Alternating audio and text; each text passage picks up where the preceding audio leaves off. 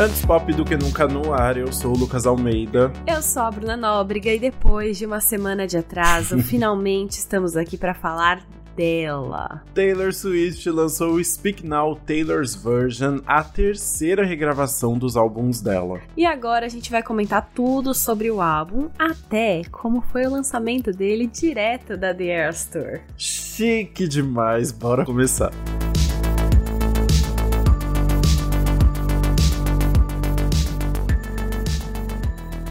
Bom, para quem ainda não sabe, a Taylor Swift decidiu regravar os seis primeiros álbuns da sua carreira em 2019, quando a antiga gravadora dela foi comprada pelo Scooter Brown, o empresário de artistas como Justin Bieber, Demi Lovato e Ariana Grande. O problema é que o Scooter também foi empresário do Kanye West e foi justamente durante a época que estava todo mundo contra a Taylor por conta da ligação dele com ela que vazou e o lançamento da música Famous. E na época o Scooter chegou a aparecer em uma ligação de vídeo com o Kanye e o Justin Bieber zoando a Taylor. Quando a gravadora e, consequentemente, os seus seis primeiros álbuns foram parar nas mãos de um cara que já tinha tirado sarro dela publicamente, a Taylor tomou então a decisão de regravá-los. Nisso, ela lançou Fearless e o Red em 2021. Aí, em 2022, ela focou no lançamento de mais um álbum inédito, que foi o Midnights, e toda a preparação para a maior turnê da sua carreira até agora, a The Eras Tour. Até que em 2023 a turnê começou e no dia 6 de maio, durante um dos shows, a Taylor anunciou que finalmente lançaria o Speak Now Taylor's Version no dia 7 de julho. E o Taylor's Version, né, são como são chamadas essas novas versões dos álbuns dela. O Speak Now foi o terceiro álbum lançado pela Taylor em 2010, né? Agora é o terceiro álbum da regravação, mas foi o terceiro álbum da carreira. foi lançado em 2010, ainda na era country dela. E ele foi uhum. muito importante porque foi um álbum que a Taylor escreveu completamente sozinha. Pois é, a Taylor explicou melhor essa decisão no encarte de introdução do novo álbum. Ela falou: Eu estava tentando criar um novo álbum depois de lançar o álbum mais premiado da história do country, enquanto encarava de frente críticas intensas. Eu fui muito julgada publicamente pela minha voz voz e enfrentei pela primeira vez a pergunta que me deixa furiosa até os dias de hoje. Ela realmente compõe as próprias músicas? Para confrontar esses demônios, eu passei por um treino vocal extensivo e tomei a decisão de compor o álbum inteiramente sozinha. Eu pensei, eles não podem dar todos os créditos para os meus co-compositores se não tiverem nenhum. Tá certa, né? E ela Certíssimo. aproveitou um período bem tumultuado e cheio da vida dela para compor. Ela escreveu esse álbum entre os 18 e os 20 anos de idade. E foi nessa época que ela passou, por exemplo, pelo VMA que o Kanye tirou o microfone da mão dela, por namoros e términos muito públicos com Joe Jonas, Taylor Lautner e John Mayer. E na vida pessoal foi também a época que ela saiu de casa e foi morar sozinha. Gente do céu, muita coisa, né? Ela explicou que durante vários desses momentos ela não disse nada publicamente por instinto ou para não parecer mal educada ou por medo. Então ela decidiu que falaria sobre tudo isso, tudo que ela tinha sentido nas músicas. E aí daí saiu o título do álbum Speak Now, que vem da famosa frase dos casamentos: fale agora ou cale-se para sempre.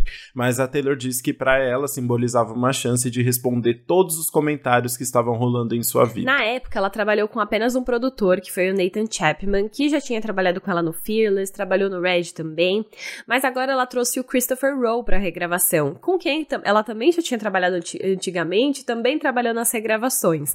E aí ela continua agora no Speak Now. E junto com ele, a Taylor também trouxe os seus fiéis escudeiros, Jack Antonoff e Aaron Dessner, para produzir as seis faixas do cofre, né, que ela chama, são as faixas From the Vault. Para quem não escutou aí os outros episódios das regravações da Taylor Swift que a gente já fez por aqui, ou ainda, né, não conhece essas regravações, essas faixas do, do cofre são músicas que a Taylor compõe para o álbum, mas que acabaram sendo cortadas ali na época, porque o álbum já estava muito longo, ou porque a música não se encaixava muito bem no resultado final, as famosas músicas de gaveta, né? Então, é, é são essas músicas que ficaram de lado. Ou às vezes a, a, a equipe dela, a gravadora, achou que não fazia tanto sentido comercialmente, né? Exato. E aí agora ela revisita essas músicas que saíram na época e ela vê algumas que ela ainda tem muito orgulho, né? Ela escolhe essas músicas e ela aproveita essa oportunidade de, já que ela tá regravando por conta própria, para trazer esse extra para os fãs, músicas que já estavam prontas, que também representam a era e que trazem um gostinho a mais aí, né? E o Speaking Out Taylor's Versions tem seis faixas from the Vault, né? Seis faixas inéditas e a gente vai comentar agora todas elas, ao todo 22 faixas, e a gente vai fazer isso agora no nosso faixa faixa. Pega seu energético e bora lá.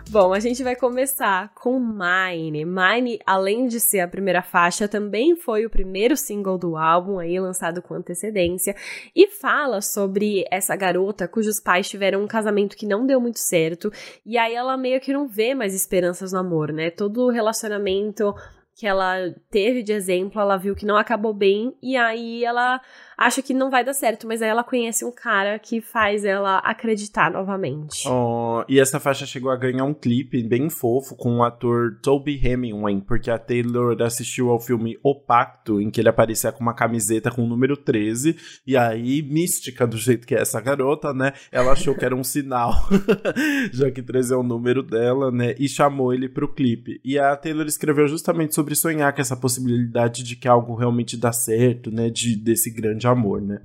Exatamente. Então, enfim, o clipe é muito fofinho. E ela vai falar na letra, né? Coisas como: Você aprende meus segredos e descobre porque eu sou reservada. Você diz que a gente não vai repetir os erros dos meus pais. E é interessante porque, apesar de parecer é só um sonho dela, né? Sobre esse amor que ela poderia viver, tem algumas coisas reais, porque tem rumores de que na época os pais dela estavam já se separando. É, em 2012, né, dois anos depois do lançamento do álbum, foi, foi anunciado pelo Radar Online, que não é muito confiável, mas enfim, uhum. tinha uma base ali que os pais dela se divorciaram oficialmente, mas que eles já estavam separados há pelo menos dois anos. Então a Taylor, naquele momento, ela estava vivendo meio que uma separação dos pais ali, teoricamente. Então pode ter sido uma inspiração ah, música. Ah, faz sentido, né? E aí na letra ela vai realmente descrevendo, assim, esse relacionamento, né? Tem uma hora que ela fala: Eu me lembro daquela briga às 2h30 da manhã. Tudo estava escorrendo pelas nossas mãos. Eu saí correndo, você me seguiu até a rua. Esperei pelo adeus, porque era tudo que eu conhecia, mas você me surpreendeu e disse que nunca iria me deixar sozinha. Assim como Juliette, Taylor Swift nunca esteve sozinha, né? Pois é, isso. Ela tá ali junto junta e elas, enfim, é isso, tá, tá lá esperando o boy. Enfim, é uma música romântica, já mostra um pouquinho desse, dessa ideia do álbum, né? De como ela vai passear e de como ela já vai trazer traumas que ela viveu antes, né? Ela já tá nesse momento entre 18 e 20 anos, que é um momento de você sair da adolescência, entrar mais na vida adulta ali, mas ainda tem sonhos, mas ao mesmo tempo encarada com realidades difíceis, e é muito um momento importante ali da vida que ela vai retratar neste álbum. Sim, com certeza, né? Então vamos continuar no tema relacionamento ainda na próxima faixa, que é Sparks Fly. Essa música, na verdade, foi escrita quando a Taylor tinha 16 anos e ela cantou pela primeira vez em 2007, quatro anos antes do lançamento, mas acabou entrando no álbum, né? Pois é, porque a música ficou tão querida pelos fãs quando ela cantou ao vivo na, naquela época, que quando ela foi fazer o Speak Now, ela, era uma música que ela tinha composto, composto sozinha, e aí ela decidiu voltar a trabalhar nela para colocar no álbum. E, inclusive, assim, é, ela até fez umas mudanças na letra, ela realmente trabalhou em cima da música para lançar agora nessa nova versão. Boa. Sparks lá é uma música bem bonitinha que ela vai descrevendo ali um, a sensação de estar apaixonada pela, por uma pessoa, né? E, e você tem aquela sensação de borboletas na barriga ali, né? Que são tipo Sparks lá, tipo faíscas voando, né? Dentro de você. Exato. E tem uns rumores de que ela escreveu essa música para o cantor de country Jake Owen. Porque na época que ela cantou essa música pela primeira vez, né, quando ela tinha 16 anos, ela abriu um show para ele em um bar. E aí depois ela escreveu um textão elogiando ele no MySpace, que ela usava bastante para se comunicar. e a letra original da música dizia: Você diz meu nome pela primeira vez e, e eu me apaixono em um bar vazio. Então ela traz essa ideia do bar que ela colocou ali, né? E ela também menciona na música uma pessoa que tem olhos verdes verdes, que ele também tem olhos verdes. Então, ela tem algumas menções aí, apesar dela ter mudado a letra na, na versão que saiu no Speak Now e na versão, enfim, do Speak Now Taylor's Version que a gente ouve, tem algumas menções que pode ser. É uma coisa assim, foi o que ela sentiu, não quer dizer que eles tenham tido alguma coisa. Muito bom, interessante aí, né? Ah, é bom que a gente começa as especulações de boy bem cedo nesse álbum, né? Ah, total. Não, e é uma, é uma música que tem essa letra intensa, né? Ela fala: Eu passo meus dedos pelo seu cabelo e observo as luzes ficarem selvagens. Mantendo seus olhos em mim é errado o suficiente para parecer certo. Eu amo o drama. Eu amo o drama, exatamente. E o Jack Owen é, é mais velho que ela também também, né? Ela tem esse padrão, né? Depois vai reclamar nas músicas de homem mais. Mas... eu, Ai, ai, muito bom. Mas nem sempre ela vai reclamar de homens nas músicas, ok? Às hum. vezes ela vai assumir a própria culpa, como é o caso da nossa terceira faixa, Back to December. Sim, chegamos na famosa música pro Taylor Lautner, né? Essa daqui todo mundo sabe, não tem segredos. Back to December virou, foi single do, do álbum, chegou a ganhar um clipe bem fofo na época, né? Mostrando o casalzinho ali. E, e aí todo mundo já sabia desde o começo, né? Sobre o que, que era essa música. Pois é, a música do Taylor Lautner, né? A música de término, a única música de término que a Taylor admite tá errada e pede desculpas. E ela fala que voltaria para dezembro, que foi quando ela terminou o namoro, e mudaria as coisas. Exatamente. É, relembrando aqui um pouquinho do, do relacionamento, né? A Taylor e o, a Taylor, e o Taylor. Isso é muito horrível, né? Amo. A Taylor Swift e o Taylor Lautner se conheceram nas gravações do filme Idas e Vindas do Amor, em 2009, é, em que eles interpretavam um casal, né? E aí eles realmente começaram a namorar depois disso, né? Mas aí, menina, as coisas não terminaram muito bem, né? Não durou muito, né? Não durou. Não durou Infelizmente, muito. A Taylor gosta de uma coisa mais intensa. Ela não, não, não consegue viver muito nesse amor tão tranquilo. ela quer o screaming and crying e as coisas intensas. É, e ela aí... tem a long list of ex-lovers, né? Mas na, a letra, né, é muito legal, porque a letra ela vai falar como se ela estivesse reencontrando ele depois do término, algum, tipo, vários meses meses depois, e aí ela pergunta sobre como tá a vida e tal, e ela vai falar assim: Você está bem mais ocupado que nunca. Você fala pouco, trabalho e tempo, você está se protegendo e eu sei por quê. E é legal o mais ocupado do que nunca, porque esse reencontro teria acontecido em 2010, né? Porque eles namoraram em 2009, e 2010 ele estava lá. É, trabalhando intensamente para lançar Eclipse. Hum. Grande, né? É, ela tava. É, realmente era o auge de Taylor Lautner, né? Tinha feito um uhum. mega sucesso com Lua Nova, enfim, tipo, tinha se transformado ali de Crepúsculo pra Lua Nova. Ficou bombado, né? Ficou bombado. aí ganhou o time. Era todo mundo time Jacob. E ele uhum. tava ali no auge. Então ele tava mais ocupado do que nunca, entendeu? Ela largou, mas ele tava ali bem protegido. É muito interessante o começo da música, né? Que ela vai realmente descrevendo, assim, esse encontro extremamente é, desconfortável, assim, uhum. né? Que ele tá muito fechadão. E ela fala, ah, a gente fica falando sobre como tá o clima. É, é, é muito triste. É, e aí é legal, porque aí parte dela a, a atitude de quebrar esse clima e pedindo desculpa. Então ela vai falar, então uhum. então essa sou eu, engolindo meu orgulho, ficando na sua frente e dizendo me desculpe por aquela noite. E ela vai relembrar, né? Tipo, ela fala: esses dias eu não tenho dormido, eu fico acordada relembrando quando eu fui embora, quando seu aniversário passou e eu não liguei. Então ela realmente remói esse término, porque ele era uma pessoa que fazia muito bem para ela, né? E é engraçado porque ele, ela terminou em dezembro. E aí ela fala, né, quando seu aniversário passou e eu não liguei, porque ele faz aniversário em fevereiro, então eles já tinham terminado, e ela ficou pensando que era aniversário dele, mas acabou não ligando. Hum, entendi, entendi. Gente, ai, muito louco isso, né? Foi um, foi um relacionamento muito intenso, pelo visto, né? Porque ela tem umas cenas ali que ela descreve que são muito bonitinhas, né? Ela fala: Eu sinto falta da sua pele bronzeada e do seu sorriso doce. Descreveu bem o Taylor Lautner, eu achei. Uhum, e, total. e tem um outro tem um outro momento do relacionamento ali que ela revela que ela fala, né? E como você me segurou nos seus braços naquela noite de setembro, a primeira vez que você me viu chorar. E em setembro de 2009 foi o fatídico mês em que teve o VMA que o Kanye West tirou o microfone da mão da Taylor Swift, né? Todo aquele momento. Ah, e, e Taylor a... estava ao lado dela. Né? Exato, né? né? Essa é a parte mais doida. Eles já namoravam na época, mas não era um namoro público. E aí o Taylor conta hoje em dia, né? Já em entrevistas, no podcast que ele tem com a esposa dele, que também se chama Taylor, e é muito bom isso. é verdade. É, ele conta que eles já namoravam, só que e o Taylor tava no palco, e quando ele viu isso acontecer, ele ficou muito em choque, porque ele não sabia se era algo combinado, é e verdade. ele que tava por fora. E ele também não quis tomar uma atitude, porque eles tinham combinado de manter o namoro privado, e se ele tomasse uma atitude e ali defendesse ela publicamente no palco, podia expor uma coisa que eles não queriam expor no momento. Então ele ficou numa situação muito em dúvida do que fazer, mas ele disse que depois ele se arrependeu muito de não ter feito nada. Então ele ficou remoendo para sempre esse momento em que ele não a defendeu quando ele tava do lado dela do, do palco, entendeu? Uhum. Ainda mais, né, que depois ela viu ela chorando e acompanhou tudo isso. E aí é muito legal que no dia do lançamento do Speak Now Taylor's Version, o Taylor Lautner foi na The Eras Tour e chegou lá, né? Ele subiu no palco, foi um momento muito fofo. Tirou Taylor... o microfone da mão dela. a Taylor deu o microfone para ele, não tirou. Mas aí ele deu, ela deu o microfone para ele e ele aproveitou a oportunidade para finalmente é, elogiar, falar tudo que ele queria para ela, né? Ele elogiou não só ela como artista, como compositora, como cantora, mas também a pessoa que ela é. Então foi um texto muito bonitinho, foi muito legal para, enfim, fechar todo esse ciclo. E muito legal que agora eles vieram, viraram amigos. E, gente, agora eu vou aproveitar o momento para falar que o Taylor Lautner, enfim, casou com a Taylor, que chamava Taylor Dome, agora é a Taylor Lautner também.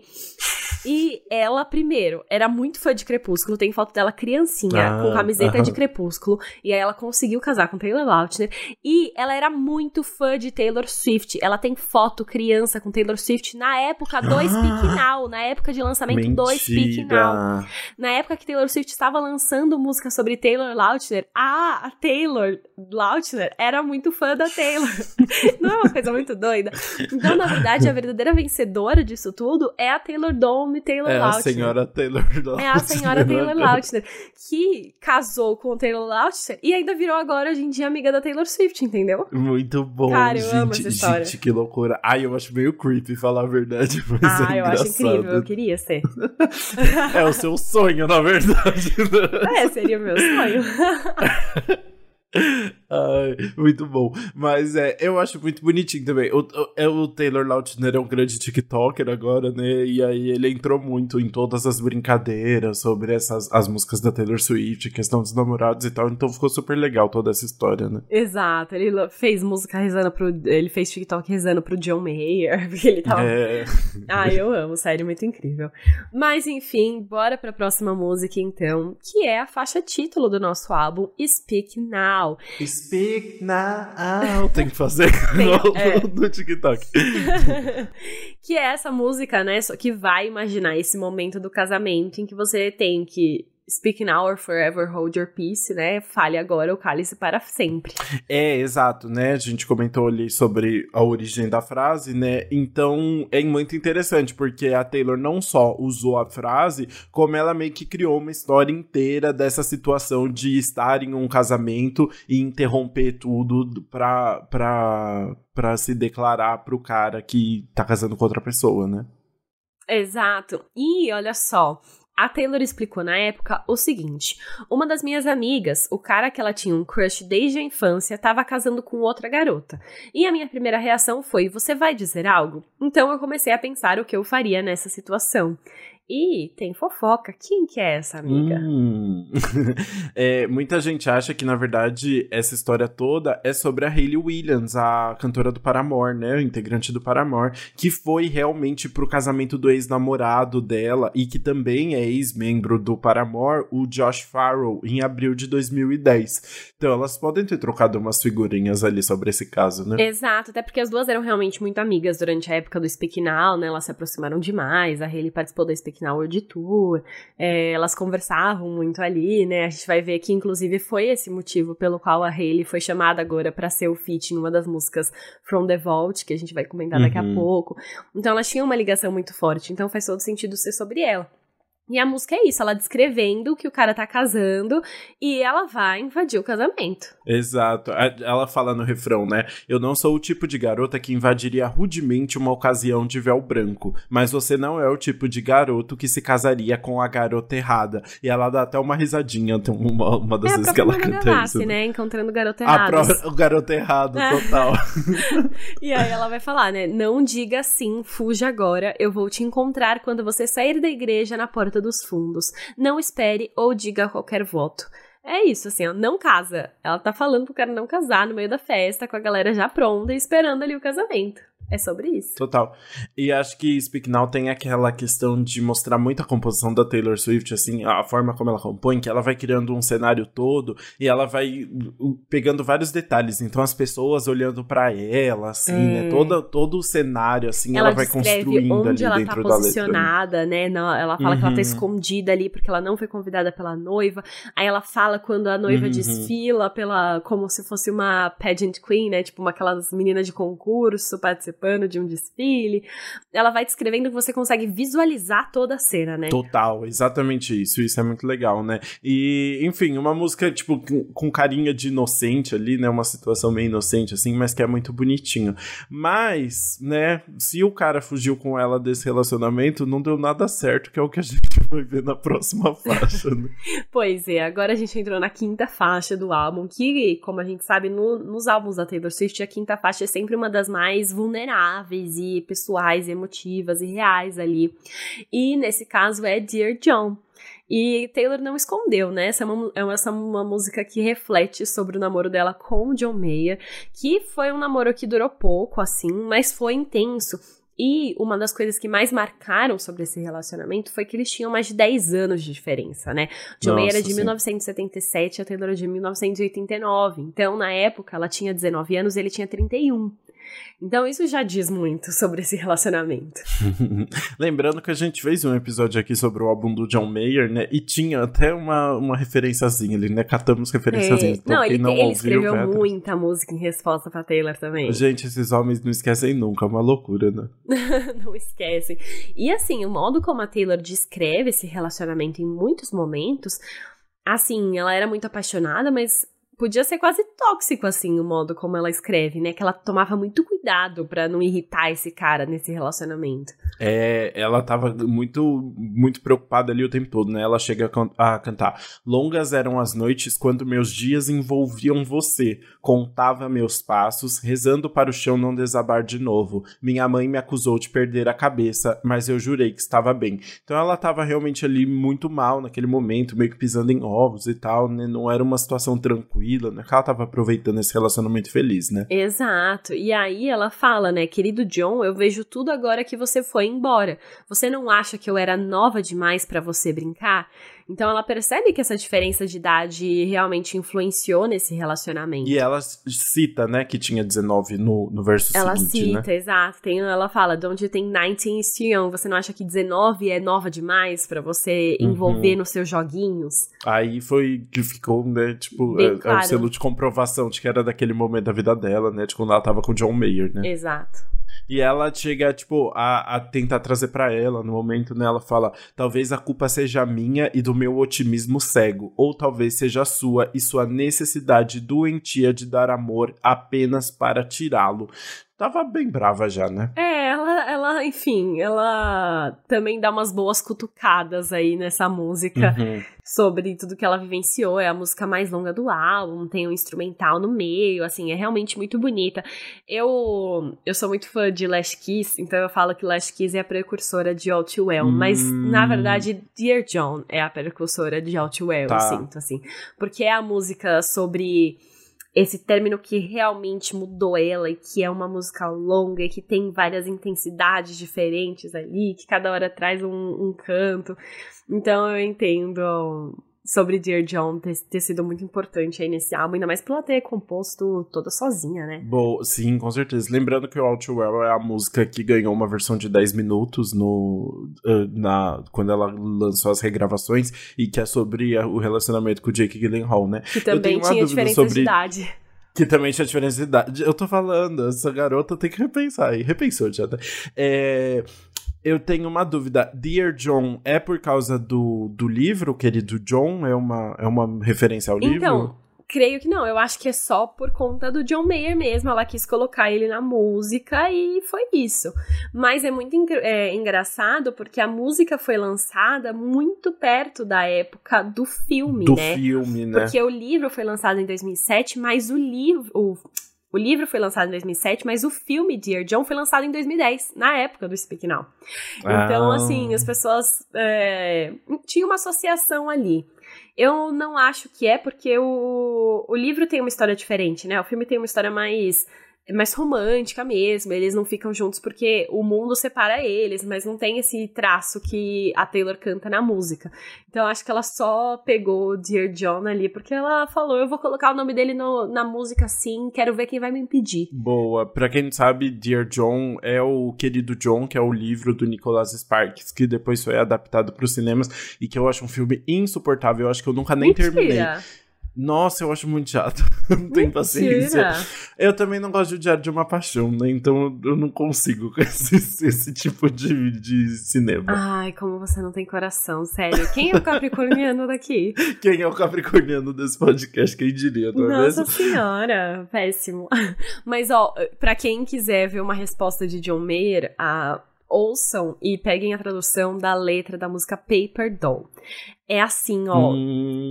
Só resposta, resposta, resposta. Tudo que a Taylor fala nas músicas, ele vai lá e responde. Ele, inclusive, menciona 22, assim, porque foi já na época que ela tinha lançado é, o Red com a música 22. Aí ele cita partes da letra de Dear John e vai lá e responde. É, é uma ah. ótima letra de fofoca. Ele sabe fazer a letra dele também, a ah, carta-resposta dele. Sabe. Muito bom. Mas se a Taylor Swift estava mostrando um pouco de raiva ali desse relacionamento em Dear John, na próxima faixa, Taylor Swift está completamente pistola. E aí não é com um homem, é com toda uma sociedade, né? Ó, oh, é com toda uma sociedade, mas tem um homem específico. Só que não é uma raiva romântica, né? É uma raiva de, é. tipo, cara, você é um Profissional, né? É uma raiva profissional, exatamente. É, vamos então falar da sexta faixa, que é Mean, uma música que a Taylor escreveu como resposta ao crítico musical Bob Lefsetz, que fez uma crítica cruel em fevereiro de 2010 depois da performance dela com Stevie Nicks. É, ele disse que ela não sabia cantar e que aquela, era, a, que aquela apresentação encurtou a carreira da Taylor Swift. É, e aí, então, foi o que ela estava falando até no, no na apresentação das regravações agora, dessa questão de ser o momento da tá sofrendo crítica sobre a voz dela e tal, né? Que tava sendo muito é, questionado a carreira dela em geral, o talento, composições, tudo ali, né? Exato, e aí essa música que ela escreveu, e cara, é muito legal ver a letra da música, ver toda essa situação que aconteceu em 2010 e falar, mano, olha onde Taylor Swift está agora. Uhum. A carreira dela não passou nem perto de ser encurtada por conta dessa apresentação com Stevie Nicks. É, tudo que as pessoas criticavam nela, a Taylor ia lá e encarava como incentivo, né, para se provar melhor. E aí ela vai lá, escreve mim sobre essa situação e só Min ganhou dois Grammys, que foi melhor música country e melhor performance solo de country. Muito bom. E na letra ela é bem direta ali, né? Ela tá mostrando assim quem ela é, o que ela espera pro futuro e, e questionando por que, que as pessoas são assim tão cruéis, né? Ela fala: "Você com suas palavras como facas, espadas e armas que usa contra mim. Você me derrubou de novo, me fez sentir como nada." Depois ela continua: "Mas você não sabe que um dia eu vou viver em uma cidade grande e tudo que você vai ser é mal. Algum dia eu vou ser grande o suficiente para você me atacar. É... E aí tem essa questão de ela conseguiu, não é mesmo? Ela chegou lá. E aí ela, ela na ponte também é muito legal, porque ela fala: "Eu te vejo daqui a alguns anos em um bar falando sobre algum jogo de futebol com essa mesma opinião grande e alta, mas ninguém está ouvindo, reclamando das mesmas coisas amargas, bêbado e murmurando como eu não sei cantar". Então ela cita especificamente algo que o Bob Lefsetz mencionou na crítica dele de que ela não sabia cantar, uhum. ela menciona e fala que ele vai continuar isso para sempre, mesmo quando ela finalmente, né, chegar lá e alcançar tudo isso. E aí eu, eu fiquei curiosa, não, não pesquisei, mas fiquei curiosa para saber onde está agora Bob Lefset. Será que ele já Bob? emitiu um comunicado falando eu estava errado? Desculpa. mas ó, vamos comentar. Não, não tô justificando, não tô justificando bullying e nem críticas que não tem nada a ver assim. Mas foi interessante porque ela realmente foi. Foi um momento que ela foi estudar mais de voz mesmo, né? Então teve, teve um momento também dela dela aproveitar e, e se aprofundar ali nesse momento que a carreira dela estava maior para melhorar mesmo a questão vocal dela e tal, né? Então, foi, foram momentos de transformação da, da Taylor Swift profissionalmente também. É, no né? final, assim, ela encarou as críticas como esse realmente incentivo, né? Uhum. Mas. É, enfim, tá. É, era ruim, tipo, porque é um cara, mano, muito mais velho, totalmente só massacrando uma menina que tinha. Total. É, 19 anos, 18 anos na época, né? Enfim, tem as suas. Deixa as suas marcas. Deixa as suas marcas. Assim como o relacionamento com John Mayer, não é mesmo? Vamos falar da próxima faixa, que é The Story of Us, a última música que a Taylor Swift escreveu oficialmente pro Speak Now e que se tornou o quarto single do álbum depois, né? E que a Taylor escreveu depois de reencontrar o John Mayer no CMT Awards, depois deles terminarem e ficar aquela sensação desconfortável ali dos dois estarem no mesmo lugar, né? Exatamente. Exatamente, foi aquela sensação, né? Fica estranho, porque as, ela fala que os dois estavam tentando fingir que não viam o outro tentando encontrar outras uhum. pessoas, mas obviamente eles estavam se importando ali, né? E ela descreve tudo isso na letra.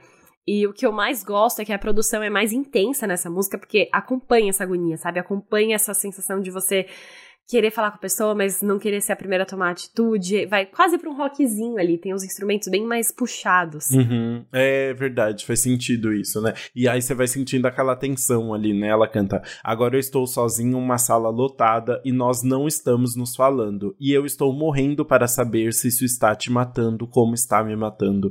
É, é interessante porque eu fiquei pensando: a Taylor já escreveu outras músicas sobre estar no mesmo lugar que a pessoa, assim, né? Tem a música que a gente comentou com sobre o de reencontrar o Taylor Lautner e tal. Então, como essa sensação de estar na mesma sala que uma pessoa que você já tem um passado e tal, pode ser muito diferente. Você pode estar apaixonada por ela e estar na mesma sala e não poder conversar. Você pode estar sentindo algum tipo de culpa, como foi no caso do Taylor Lautner, ou aqui que ela tá extremamente insegura e desconfortável de outra forma, assim, né? É, então, ela, enfim, não tá não tá bem, né? Ela fala: Isso parece uma competição de quem consegue fingir que se importa menos, mas eu preferia quando você estava ao meu lado. E é engraçado porque ela passa por muitas fases em relação, em relação ao namoro com o John, né? Porque em Dear John, ela tá assim, eu vejo agora que tava tudo errado, que é, foi realmente um relacionamento ruim, que eu precisava sair disso. Mas em The Story of Us, ela já fica tipo, ah, mas eu, eu preferia que a gente ainda estivesse juntos. E aí, cada hora ela tem um, uhum. um olhar sobre esse relacionamento. Ela vai passando por todas as fases do luto. Ela vai passando por todas as fases do luto, isso é verdade. Vai, vai se desenrolando esse processo, né? Exato. Então é isso. É aquela situação ruim que os dois estão. É, sabem, os dois sabem o que os, os outros, eles mesmos estão sentindo, mas nenhum sentindo, mas nenhum vai admitir. E é isso, ela só é, aceita que isso acontece e segue em frente, mas eu gosto muito. Eu, quando eu ouvi o Speak Now, The Story of Us era a minha música favorita, porque eu me identificava com meus crushes. crushes da cabeça, né? Da minha cabeça. É, eu ficava sentindo a energia quando a gente tava junto ali. Ah, tá. Nossa, muito bom. Nada como imaginação, não é mesmo? Eu só tinha imaginação.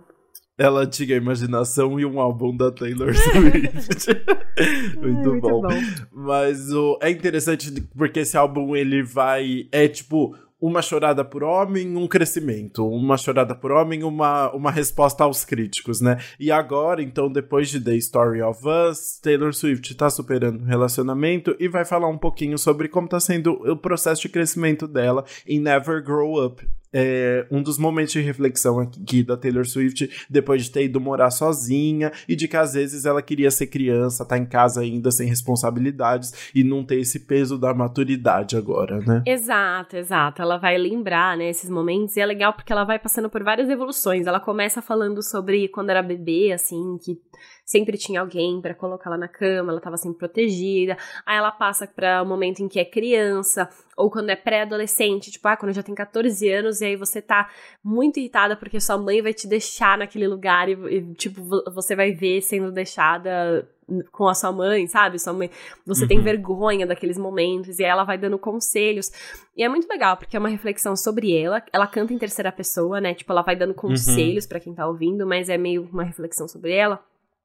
Mas também é, é muito legal que agora na regravação muitas pessoas que ouviam essa música e se identificavam, hoje em dia já têm filhos, e aí ficam pensando na, na vida dos filhos, né? Tipo, eles crescendo agora. Então tem toda uma sensação, tipo, a própria Taylor escreveu isso em 2010 com uma perspectiva. Aí depois, quando ela se tornou madrinha de um de o filho de uma amiga dela, ela disse que pensava muito nele quando ela cantava essa música. Então, é, cabe em muitos momentos ali para muitas pessoas, porque é só essa reflexão, tipo assim, é, guarde esses momentos, assim, lembre desses momentos do seu crescimento. É, e saiba que isso vai passar. Então é muito importante você guardar, porque a sua fase nunca vai durar para sempre. É, eu quando eu ouvi no começo da música, eu fiquei pensando até que ela, tipo, se falei, será que a Taylor Swift tem uma irmã mais nova, alguma coisa que ela tá porque ela vai dando vários conselhos, é. assim, pra essa pessoa, que depois a gente descobre que ela tá falando, né, com a criança dela, é ela criança, né, mas ela fala, tire fotos na sua mente do seu quarto de infância, memorize o som do seu pai chegando em casa, lembre-se do dos passos, das palavras ditas e das músicas favoritas do seu irmãozinho. E aí depois, no final da música, ela vai mudar e começa a falar dela, né? Ela fala: "Então aqui estou eu no meu novo apartamento em uma grande cidade. Eles me jogaram aqui. É muito mais gelado do que eu pensei que seria. Queria nunca ter crescido." É, é muito legal porque ela tá fazendo uma referência bem clara a Min, que a gente acabou de falar, dessa questão de falar que vai se mudar para uma grande cidade, né? E ao mesmo tempo tempo a realidade não é felicidade e glamour como ela estava esperando, né? Exato, porque tem toda essa expectativa, né? Não, vou morar sozinha, agora vou ter minha vida de adulta, vou ter várias férias, festas, várias pessoas na minha casa. E não, em momentos, tem momentos que ela só tá ali se sentindo sozinha mesmo.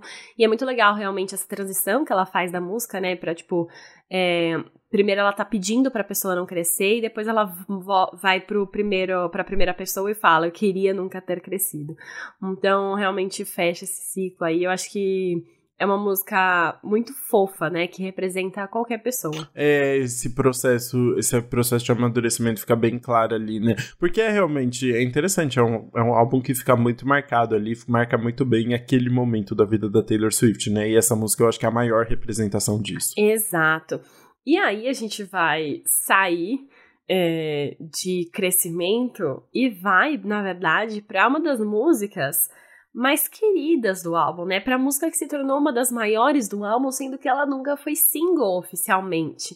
E a gente tá falando de Enchanted. É, como o nome já diz, Enchanted fala sobre a, a situação ali em que ela conhece alguém e fica extremamente encantada pela pessoa e fica pensando na possibilidade de ter algo a mais, mesmo sem saber muito sobre aquela pessoa ali, né? Mas ela começa a criar a fique dela ali do que poderia acontecer, né? Exato. E é muito engraçado, né? Essa música tem uma tem a FIC pronta aí, né? Ela é uma música que é sobre o cantor Adam Young, da banda All City. É, eles começaram a trocar e-mails numa época, assim, eles, enfim, viviam trocando e-mails e eles não sabiam muito sobre um outro. A Taylor gostava de conversar com ele porque ele era meio que usava umas palavras difíceis, tipo enchanted, wonderstruck. E aí, eu, eles, enfim, se falavam. E aí teve uma vez que eles se encontraram num show. E aí teve essa esse sentimento ali, tipo, meu Deus, mas parece que a gente já se conhece, porque a gente já se falou muito, mas é a primeira vez que a gente tá se vendo. E aí eles, enfim, tiveram essa sensação meio quase. É, de sonho mesmo ali, deles estarem se encontrando, mas eles nunca ficaram. Eles só, enfim, se encontraram, aí a Taylor foi para casa, escreveu a música, lançou e nunca mais, assim. Foi só esse essa essa ideia na cabeça do que poderia ter sido. Ah, que bonitinho, né? Porque na letra ela fala, né? A pergunta me manteve acordada duas horas da manhã. Quem você ama? Eu me questiono até acordar. Estou andando para todo lado, querendo que você estivesse na minha porta. Eu abriria e você diria: Foi encantador te conhecer. Então ela tá ali, né, na expectativa dele ter, fazer alguma coisa, ter algum movimento, né? Exato, ela tá ali nessa. E aí, vamos. O que que, que que você vai fazer? E é engraçado porque essa música foi lançada em 2010, né, no álbum. Só que ele não falou nada, ele nunca respondeu. Aí ele decidiu responder só depois. Eu acho que foi, ele lançou no Dia dos Namorados de 2011. Então foi muitos meses depois. E aí, quando ele decidiu responder, ele escreveu um textão no Tumblr falando que se sentiu incrível quando a Taylor escreveu. Quando ele viu que essa música era para ele, que ele também tinha adorado conhecer ela. Aí ele gravou um cover de Enchanted, trocando a letra, falando I was enchanted to meet you too. Eu também tava encantado em te conhecer. Só que aí já era tarde demais, né? Ele fala que a Taylor nunca nem respondeu. Ai, que triste. Coitado. Mas assim, a Taylor gostou de só idealizar. Ela não queria nada de verdade, Entendi. pelo jeito. Ou na época, né, já tinha seguido em frente, já tava pronta pro Jake Gyllenhaal, só, só largou. Gente, um ano na vida amorosa de Taylor Swift é sete anos na vida de, de pessoas normais, né? tipo, funciona tipo anos de cachorro, né? Ai, ai. E uma coisa muito curiosa é que o álbum se chamaria Enchanted originalmente. Essa música seria a faixa título do álbum. Só que. É muito interessante, né? Que de faixa título foi pra nem single nem... virou, né? É. Mas no final, assim, acabou sendo uma das maiores anyway, né? Era uma música realmente uhum. boa e querida ali. Mas o que acontece é que ela tava nesse. Ai, ah, queria representar muita fantasia. Era essa música que é, mexia muito com sonhos e tal, e ela achou que combinaria, só que aí conversando com o dono da gravadora na época, né, o Scott Borchetta, que ainda era muito amigo dela na época, ele falou, eu não acho que Enchanted representa o álbum, porque agora você saiu já do mundo de Fearless, que tinha, né, Romeo e Julieta e essas histórias mais românticas, você já tá muito mais madura, e eu acho que a gente devia escolher outro nome. E aí, por isso, acabou deixando de ser Enchanted e virou Speak Now. Ah, entendi. Foi mais uma questão comercial, então, pra, tipo, mostrar esse outro lado dela, mais crescido mesmo, né? Acho que foi uma escolha bem sábia, na verdade. É, acho que sim mesmo. Eu, eu também prefiro. E acabou que Enchanted virou, tipo, essa joia rara ali no meio. Mesmo uhum. não, não, não, tendo nada, ela tem o povo. É, aquelas... Lembrando, né, a Taylor fala que ela escreve, tipo, tem três tipos de caneta que ela escreve as músicas de acordo uhum. com o tom da música, e essas são as canetas, a, a, o tipo de música escrito com a caneta de pena lá, né? Bem cheio de amo. referências ali, bem românticas, né? Exato. E aí, agora, a gente vai entrar na nossa música polêmica, na música que tava todo mundo na expectativa de ouvir na regravação. E eu estou falando de Better Than Revenge. Sim, é uma música que tem, já tinha ali algumas questões bem misóginas, colocando ali mulheres contra mulheres, né? Então ninguém sabia como viria agora essa versão de 2023. Dando um contexto, Better Than Revenge é uma música que a Taylor escreveu pra atriz Camila Be Fala Camila Belli? Camila, Camila Bell? Não sei. Camila Bell. É. é Fala Camila Belli. De é, logo depois que o Joe Jonas começou a namorar a Camila, né, em seguida do término com a Taylor, né, foi bem seguidinho ali um da outra. E aí, em vez da Taylor Swift ficar brava com o Joe Jonas, ela ficou brava com a Camila, escreveu uma música pra Camila, né. Então ali, aquela situação, né, que antes era mais comum, né, agora a gente já sabe que não pode. Exato, exato. E é muito engraçado, né, porque... É, ver essa perspectiva. Tipo, em 2010, quando foi lançada, nossa, tava tudo bem. Taylor tipo, arrasou, né? E aí agora, tipo assim, não dá, né? Desde 2014 já, tipo, nove anos atrás, a Taylor já falava que nunca mais teria escrito uma música assim. Ela já se pedia desculpa pelo que aconteceu e tudo mais. Mas, e aí agora as pessoas estavam, meu, ela não vai manter a letra, né? Ela não, não, não ia conseguir. Só que todo mundo queria que ela mantivesse, porque querendo ou não, é um trabalho de 2010, as pessoas querem ouvir igual. Só que chegou agora a Taylor de fato mudou uma das frases mais polêmicas da música, que era uma frase que ela, que ela dizia: ela é mais conhecida pelas coisas que faz no colchão, né? Então, mais conhecida ali uhum. pelo e aí agora ela trocou e ficou. Ele era uma mosca atraída pela luz e ela estava segurando os fósforos. Então, assim, mantém uma ideia, né, de eles ir atrás dela e ela puxar ele ali, mas tira um pouco dessa frase mais polêmica, que não tem nada a ver com o caráter dela, com o que aconteceu, era só um julgamento ali, né? Mas se a gente for ver o resto da música inteira, ainda, ainda tem bastante coisa complicada, né? Mas Vamos analisar com olhos de 2010. Então, né, tem, eu tava vendo até aquele podcast que a gente gosta muito, o Switch It on Pop, do, da revista Vulture, fez um episódio especial sobre as regravações da Taylor Swift, e aí eles comentaram sobre essa mudança na letra, né, porque existem muitas discussões sobre isso, né, e, e a Taylor não é a única pessoa que tá mudando as letras aí, né, da, de músicas antigas para tirar questões mais problemáticas. Mas o que eles falaram sobre, sobre essa letra é que, tipo, além da discussão social, né, sobre isso, sobre sororidade e tal, tem uma questão prática que é, antes a Taylor rimava actress com mattress, que é colchão, né? Então ela rimava atriz com colchão, actress e mattress. Agora ela rima actress com matches, que é o fósforos. E é uma rima mais rica nos Estados Unidos e tal. Então, na verdade, além melhorou. de ter atualizado a ideia, né, da letra, ela, ela melhorou a questão, a composição em si, sabe? Ficou, uhum. ficou tipo uma. Ficou menor o verso também, menos palavras inúteis ali que tinha antigamente. Então ficou um verso muito melhor no final das contas. Então, parabéns, Taylor Swift. Valeu a pena essa mudança.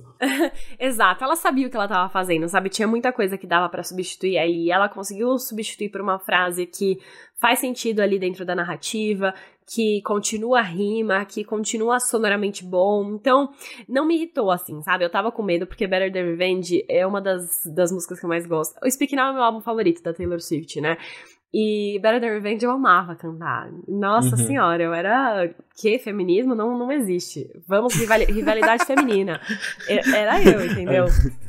E aí eu tava muito na expectativa para essa regravação, mas eu, eu entendi a mudança, não me abalou. É, é porque fica uma questão, assim, é muito louco, porque música tem uma questão. Se você muda uma. uma um, uma frase de um livro, por exemplo, você coloca ali na nota de rodapé sobre a mudança, atualização e tal. Numa música, tem gente que vai que vai ouvir Better Than Revenge, Taylor's version agora, e nunca vai nem estocar que a letra era outra antes, né? Então, meio que você tá só apagando o que foi dito antes para algumas pessoas. E aí as pessoas discutem muito se, pô, é a melhor maneira da gente falar sobre as mudanças de tempo, só esquecer o que a gente fazia antes, né? Ao mesmo tempo, a, te, a gente sabe que a música é uma forma importante de você reforçar questões sociais e culturais. Então você vai ficar repetindo aquele mesmo verso, né? Se você tem a oportunidade de mudar. É uma discussão muito longa. Mas no final das contas, o que é interessante é que é isso, Better Than Revenge é uma música, tipo, problemática, talvez não fizesse sentido hoje, com certeza a, a Taylor Swift não escreveria hoje, mas ao mesmo tempo é uma música muito legal de ouvir porque ela tá cantando de uma situação que ela tá com muita raiva e uhum. ela tá com muita inveja dessa menina, né? Na verdade. Uhum. E aí ela vai cantar sobre o que ela tá sentindo naquele momento. Então é uma. É uma tem uma música. Tem uma tem uma, uma, um sentimento muito verdadeiro ali por trás, Nossa, na verdade. Tem. Né? Você ouve essa música, você, você sente a raiva junto com ela, né? E é muito engraçado porque ela é, ela é muito irônica. Tipo assim, ela começa a música falando. É, agora vai ficar ali no canto e pense sobre o que você fez. Tipo assim, como se estivesse dando bronca numa criança. Fica ali no cantinho virada na parede e pensa sobre os seus erros. Ela chega dando bronca na pessoa, como se fosse realmente, né? Tanto que ela fala que ela roubou o brinquedo dela. Então ela faz umas associações como se fosse uma criança ali. E ela vai chegar e, tipo, contar essa história e ela vai falar com uma raiva que você sente a voz dela, assim, ó, querendo matar alguém. E, Exatamente. e, mano, é muito gostoso, muito bom. Desculpa, eu sou péssima, mas eu amo essa música. Eu acho legal também. É, ela vai narrando ali, né? A história começa quando era calor e verão e eu tinha tudo. Eu tinha ele bem onde queria. Ele chegou, o pegou, ela chegou, o pegou sozinho e vamos ouvir os aplausos. Ela o levou mais rápido do que você consegue dizer sabotagem. Então, como se a menina tivesse chegado lá e roubado o boy dela mesmo, só, né? Exato. Tipo assim, ela controla. Eu amo que também traz uma narrativa de que é, antes, assim, as mulheres são posse dos homens, né? No, na... uhum. Aqui não. A Taylor, aqui a Taylor tá falando, não, ele é meu. Eu estou tratando meu o homem, homem, como objeto, entendeu? O homem é o meu objeto. Quem tem o poder aqui uhum. são as mulheres. Olha só, é uma narrativa feminista, se você quiser transformar essa música. Ah, meu anjo, não vem não. não, brincadeira. Mas é muito engraçado. Mas assim, como eu falei, ela mudou essa frase, só que ainda tem coisa muito pesada. Então, em um trecho, ela continua dizendo uma parte da letra que diz: ela acha que eu sou louca porque eu gosto de rimar o nome dela com coisas. Mas sofisticação não é o que você veste ou quem conhece. Nenhuma quantidade de vestidos vintage te dão dignidade. Meu Deus do céu, ela tá revoltadíssima ali, né? Mas no final, ela finalmente dá uma cutucada no Joe Jonas. Esquece a Camila por um segundo pra falar do Joe Jonas, né? Porque ela fala: vamos ouvir o aplauso, vamos lá, mostre o quanto você é muito melhor. Porque o Joe escreveu a música Much Better do, dos Jonas sobre isso também, né? Sobre toda essa situação. É, então, porque foi engraçado, porque a Taylor lançou Forever and Always no Fearless. Forever and Always era música, né, sobre o término do Joe, que ela tava super mal. E aí, o próximo álbum dos Jonas Brothers, que foi o Lines, Vines and Trying Times, tinha essa música Much Better que o Joe falava é, All the Tears on Her Guitar, fazendo uma menção a Teardrops on My Guitar, da Taylor Swift. E aí ela fala que agora ele fala I'm done with superstars. É, tipo, eu, eu não quero mais superestrelas. E aí ele fala, ela é muito melhor. Então o, o Joe hum. menciona várias coisas que ele não quer mais em relação a Taylor Swift e vai lá e fala que a, a namorada atual dele é muito melhor. Imagina a Taylor ouvindo isso, ela deve ter ficado muito brava. e aí ela fica repetindo, né? Come on, show me how much better you are. Tipo, ai, você não é muito melhor? Então mostra aí. Você é muito melhor? Então mostra. Vai, vai, mostra. é muito bom, sério. E ela fica falando de forma irônica. Ai, juro. É, é, uma, é o ápice da composição. Muito bom. E o Joe ficou bastante tempo com a Camila, pelo menos? Ficou, valeu a pena foi... toda essa composição? Ah, eles ficaram bastante tempo juntos. Ah, eles se conheceram ah, porque a Camila Belle estreou, estrelou o clipe de Love Bug do Jonas Brothers. Aí eles hum, se conheceram ali muito ah, rápido. Ah, tá. E aí, enfim, eles ficaram um bom tempo juntos. Mas aí o Joe terminou com ela e foi ficar com a Ashley Greene de Crepúsculo, sabe? Que era fazer Alice. Ai, lembro. Gente, que loucura. Nossa, esse povo namorou, né? Esse povo da Disney. Não, Joe Jonas, filho, Joe Jonas é. Cada hora era uma. Joe Jonas tava ali rapidão. Ninguém nem sabe metade das pessoas que ele já pegou. Muito bom. Aí Taylor Swift aproveitou esse momento de sincericídio para comentar sobre um outro momento muito marcante da sua carreira na próxima faixa, que é Innocent, que é a resposta sobre todo o caso do Kanye West no VMA de 2000 2009. Pois é, e é engraçado porque depois de meter o pau na Camila Belli, as pessoas estavam esperando que ela fosse fazer uma música xingando Kanye West, né? Falando tudo mal possível sobre ele ter errado naquele momento. E aí ela foi lá e escreveu uma música falando que ele era inocente. É uma é uma balada muito intensa em que ela fala que, tipo, os erros não definem ele. E aí todo mundo ficou muito surpreso, né? Foi uma música que todo mundo ficou em choque. Inclusive, no ano seguinte, o que Taylor Swift fez? Cantou Innocent no VMA. Ah, sério? Não sabia dessa informação, que maravilhoso. E aí o Kanye West deixou ela cantar a música inteira. Deixou. Agora não tinha escolha. Muito bom. Vamos falar um pouquinho da letra então, ali, né, dessa balada. Ela canta: Está tudo bem, apenas espere para ver. Sua luz ainda brilha para mim. Quem você é não é onde você esteve. Você ainda é inocente. E depois ela continua: Está tudo bem, a vida é uma plateia difícil. 32 e ainda crescendo agora. E o Kanye West tinha 32 na época, né? E aí foi uma coisa legal, porque a Taylor tinha 32 anos quando ela regravou essa música.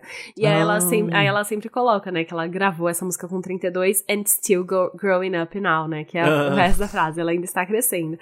E aí tem outra menção, né, ao caso que ela fala: o tempo torna as chamas em brasas. Você vai ter novos setembros. Cada um de nós já errou também. Então ela menciona o New Septembers, né, porque a premiação aconteceu em setembro e falar que, tipo, vai ficar tudo bem no final. Mas mesmo com essa música lançada em 2010, eles só foram fazer as pazes em 2015. Sim, aí depois, então, mas foi essa música que fez que tudo ficasse calmo e tranquilo entre os dois. Brincadeira, porque a gente sabe que depois teve muita treta ainda. teve né? muita treta. E aí é engraçado porque Inocente é uma balada, né, bem tensa ali, tipo, uma coisa muito focada na voz, lenta. E aí a gente vai levar um susto quando começa Hunted, porque é uma música assim, que parece que é uma perseguição de um filme de terror, que você tá correndo ali, tentando fugir desse negócio. E aí essa música tocaria de trilha sonora, só que na regravação, eu acho que foi uma das produções que mais mudou, assim. Ganhou um toque hum. bem mais de rock, os instrumentos estão bem mais pesados. Combina com a vibe da música, eu acho que melhorou. Eu gosto mais dessa nova versão de Hunted, assim, eu acho que trouxe um, uma coisa mais de perseguição mesmo, né? Porque Hunted é você se sentir perseguida, assombrada. Uhum. E aí eu acho que essa produção ajuda, mas é uma coisa que você quase leva um susto quando sai de Innocent e começa Hunted. Sim, você sente essa tensão e um tom muito mais dramático aqui em Hunted, né? E combina muito com a letra, né? Porque ela vai falar justamente sobre perceber que ela, que ela tá numa relação que tá chegando ao fim. Ela não quer que isso aconteça, que isso aconteça, mas também ela não sabe muito bem o que fazer para mudar essa situação, né? Então ela tá naquele impasse, né? Exato, ela tá ali, né? É e ela diz: Você e eu estamos andando por uma linha frágil, e eu soube o tempo todo, mas nunca imaginei que viveria para vê-la se partir. E aí ela continua: Nunca, não me deixe assim. Eu achei que você tinha se acertado. Algo deu muito errado. Você é tudo que eu queria. Então ela tá muito triste desse término acontecer, mas ela não, não sabe o que fazer para impedir. Ela só tá desesperada ali. Muito bom. E falam que essa música é sobre o relacionamento com o Joe Jonas também, né? Sobre o término deles. E foi, só lembrando, o Joe Jonas foi o término de por um por telefone foi, que durou 29 segundos. Foi, 29 27. segundos, alguma coisa assim. 27 segundos, né? Exato, a ligação rápida ali, porque é isso, tipo ela tava sentindo já que as coisas não estavam bem, mas ela nunca imaginava, nunca imaginar que ia terminar assim tão abruptamente, abruptamente, sabe? Tipo, é isso que ela fala. Em Better Than Revenge, ela também fala que ela nem percebeu que estava acontecendo.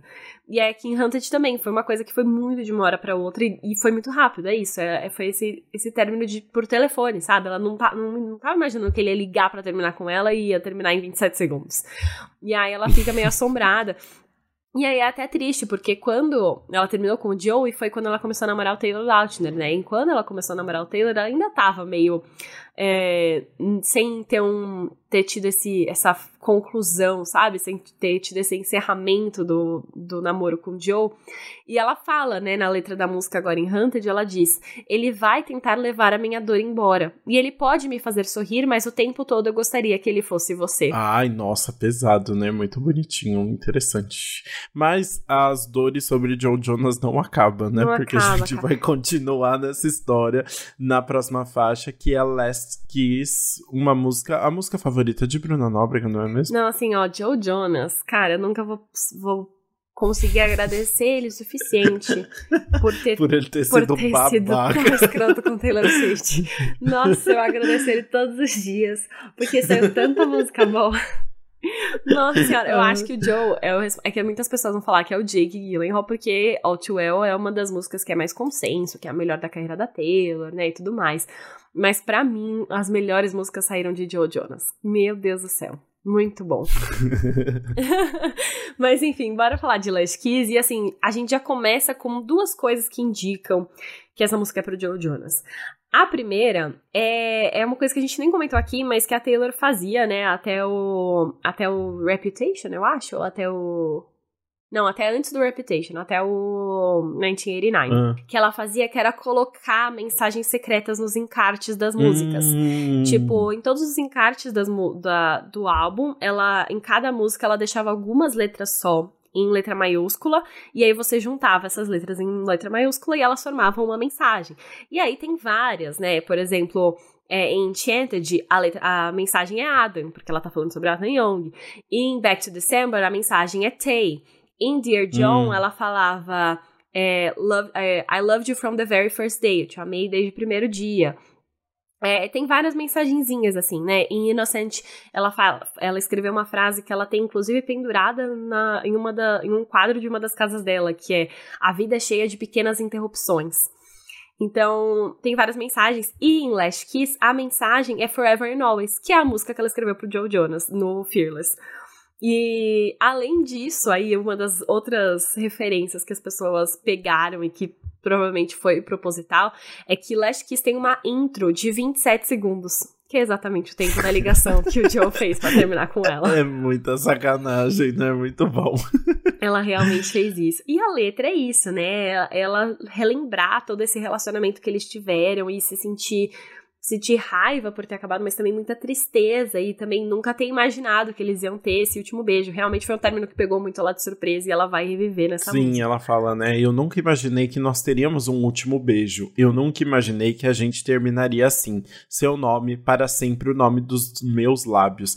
E é bom porque é, foi isso, né? Tipo, ela quando foi o último beijo, ela não sabia que seria o último, né? Porque eles terminaram por ligação depois, né? Então não teve esse momento. Exato, exato. Aí depois ela fala, né? Eu lembro o cheiro da chuva fresca no asfalto. Eu corri do avião naquele 9 de julho. A batida do seu coração passa pela sua camiseta. Eu ainda consigo sentir seus braços. E 9 de julho de 2008 foi o dia que a Taylor foi para Dallas e assistiu um show dos Jonas Brothers. E o Joe chegou a twittar que foi legal passar um tempo com ela. E a Taylor disse que foi uma das melhores noites da vida dela, né? Então foi um momento importante aí da, do relacionamento, da parte pública do relacionamento deles, né? Exato, foi essa data importante aí. E aí tem toda essa construção da história, dela lembrar os bons momentos. E essa música tem uma ponte, que é aquela coisa que você sente na alma, assim. E ela vai dizer: Então eu vou ver a sua vida em fotos, como eu costumava ver você dormir. E eu sinto você me esquecer como costumava sentir você respirar. E aí ela fala, né, que vai manter os amigos por perto só para ter notícias dele. Uhum. E, enfim, é toda essa menção de sentir esse último beijo, cantar a dor. É, eu vivi término de relacionamento através de músicas de Taylor Swift, entendeu? Eu sofria como se eu estivesse sofrendo por amor. A fanfiqueira, né? É não isso. precisou nem namorar pra sofrer. Isso que isso é maravilhoso, É né? isso, não se assim, desgastou. Eu já cheguei no meu primeiro namoro já tendo muita experiência. Muito bom, não precisa de mais nada. Tá pronto pra, pra aposentar agora, pra casar e ficar pra sempre juntos, que já viveu tudo já. Ai, bom demais. Mas enfim, uma música incrível. Se você nunca ouviu, pelo amor de Deus, vai ouvir e coloque é, nos seus rankings aí pra você ouvir pra sempre. Muito bom. Bora então pra próxima faixa, que virou um grande clássico, né? É, estamos chegamos na última álbum, na última música do álbum original, que é Long Live, muito mais conhecida aqui no Brasil por ter ganhado uma versão com Paula Fernandes, não é mesmo? Nossa senhora, é, eu sou, eu sou polêmica. Eu odeio essa versão. Ah, acho que ninguém gosta de verdade, né? De falar, meu Nossa, Deus, é mas muito as pessoas boa. estão amando, as pessoas estão doidas pra Paula Fernandes ser chamada pro show pra cantar com ela. Ah, mas é pelo meme, né? Não é tipo porque, ai, Ah, nossa, eu é a acho que melhor tem gente que realmente gosta. Eu acho que, que gente- gosta muito. É, eu acho Ah, que. Mas eu acho que as pessoas que gostam muito são os fãs que surgiram recentemente, assim, que não pegaram o lançamento dessa música ao vivo. Porque na época, nossa senhora, quando começava a tocar Long Live, eu ficava, meu Deus, eu ouvi Taylor Swift. Aí começava a Paula Fernandes cantar, eu ficava tão brava. Eu odiava. Mas Eu tenho uma dúvida. Ela regravou essa música, tipo, com vários artistas do mundo? Não. Ou foi, tipo, com a Paula É, foi com a Paula Fernandes, é porque eles, ta- eles queriam fazer muito uma divulgação no Brasil, né? Foi bem. Ela regravou essa música com a Paula Fernandes. A Taylor não regravou, né? Só a Paula Fernandes fez os vocais e aí colocaram na- no que já tava gravado. Mas foi na época que tava. Que tava investindo muito no Brasil, tanto que foi quando a Taylor veio pra cá, né? Foi bem na época que a Uhum. Taylor veio pra cá divulgar em 2012 e tudo mais. Então eles estavam fazendo investimento no mercado brasileiro e aí colocaram Paula Fernandes, porque na época a Paula Fernandes estava no auge, ela também tinha essa vibe, né, de tocar com violãozinho e tinha uma coisa parecida entre elas ali. E aí só rolou aqui. Foi assim, é muito legal, né, se a gente pensa. Mas Sim, é que o um resultado não é momento muito muito único. Mas, né, traumatizou a mãe da Taylor Swift, a menina nunca mais Nunca mais. pro Brasil. Mas vem aí, vem aí. Vem aí, agora vem. Mas enfim, essa é uma música muito fofa, né? Desde o começo. Porque é uma música que a Taylor escreveu pro time dela e pros fãs. Ela contou na época, né? Essa música para mim é como olhar para um álbum de fotos de todas as premiações, todos os shows em estádios e todas as mãos no ar na plateia. É meio que a primeira música de amor que eu escrevi pro meu time.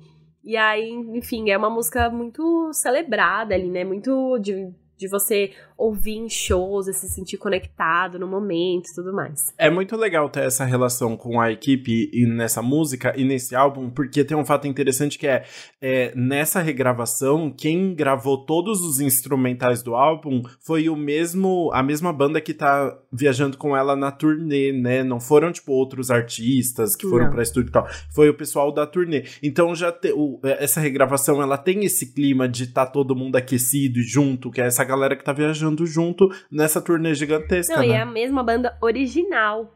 Tipo, é a banda de sempre, né? original que regravou Long Live pela primeira vez. Eles continuam juntos. É muito legal, né? É, de sempre, sim. É muito legal então, essa é relação. Que realmente assim, significa então... muito para eles, sabe? E Uhum. que a Taylor, enfim, ela começou a cantar Long Live agora, depois do lançamento do Speak Now, é Taylor's Version nos shows. Ela colocou na setlist, aparentemente, oficialmente ali. E aí vem toda a banda cantar com ela, né? Tipo, todos ficam posicionados do lado dela para cantar e para receberem um momento ali de destaque durante a música.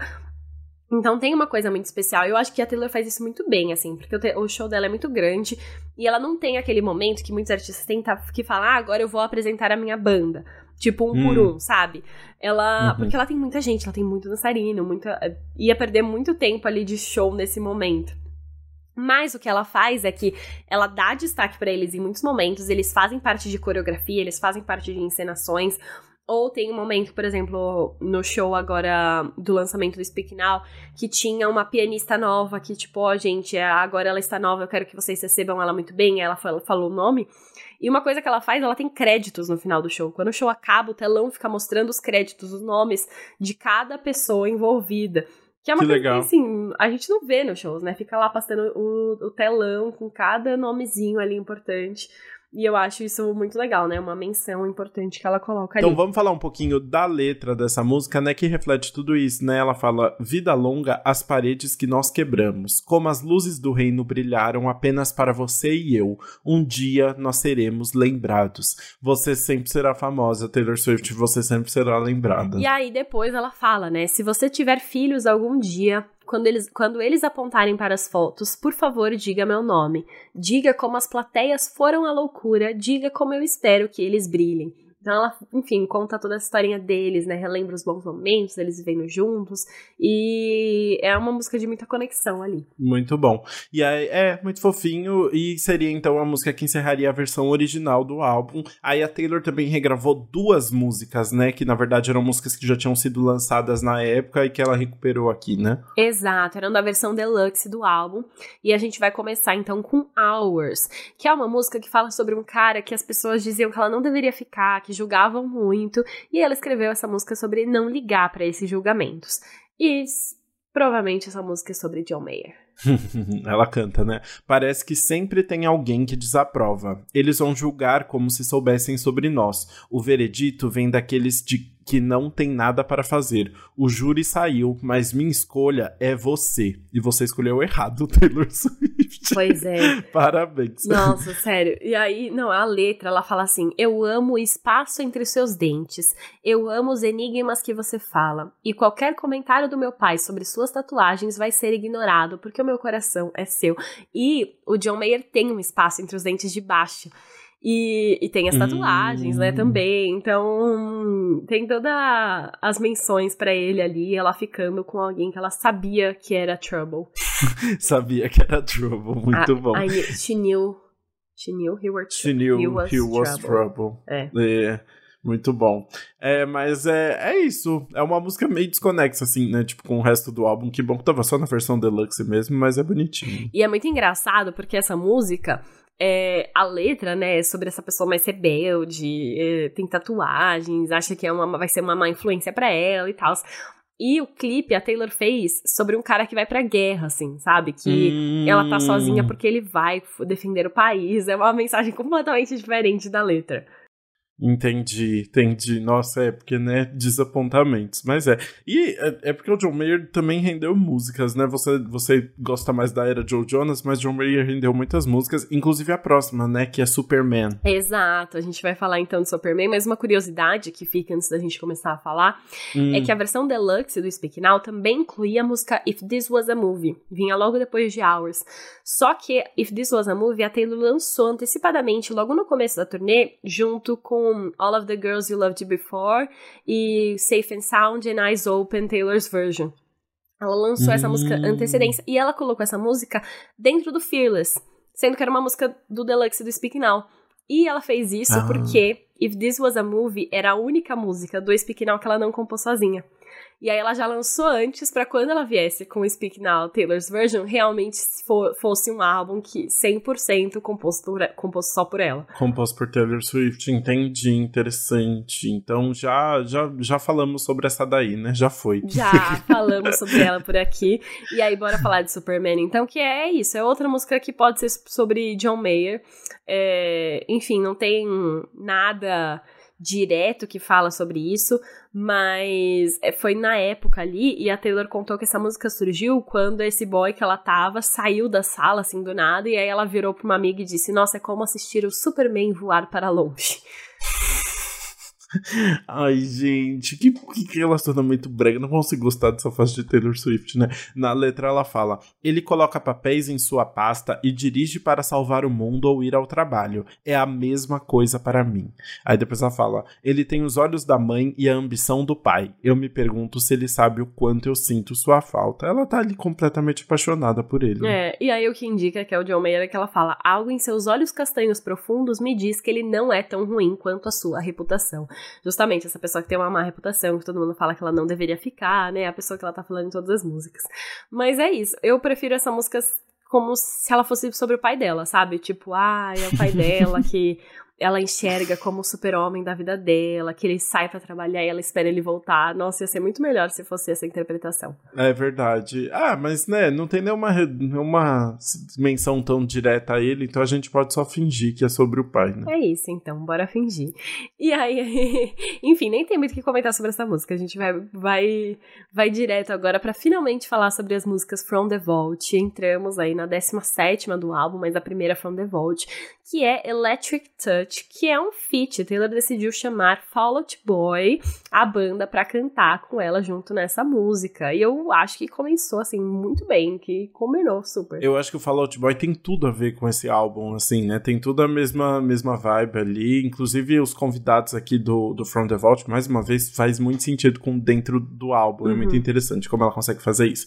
Mas Electric Touch fala sobre começar um novo relacionamento depois de passar por um que abalou muito a Taylor Taylor, né? Então ela tá nesse processo de se soltar mais, né? Ela fala: tudo que eu sei é que isso pode ou partir meu coração ou trazê-lo de volta à vida.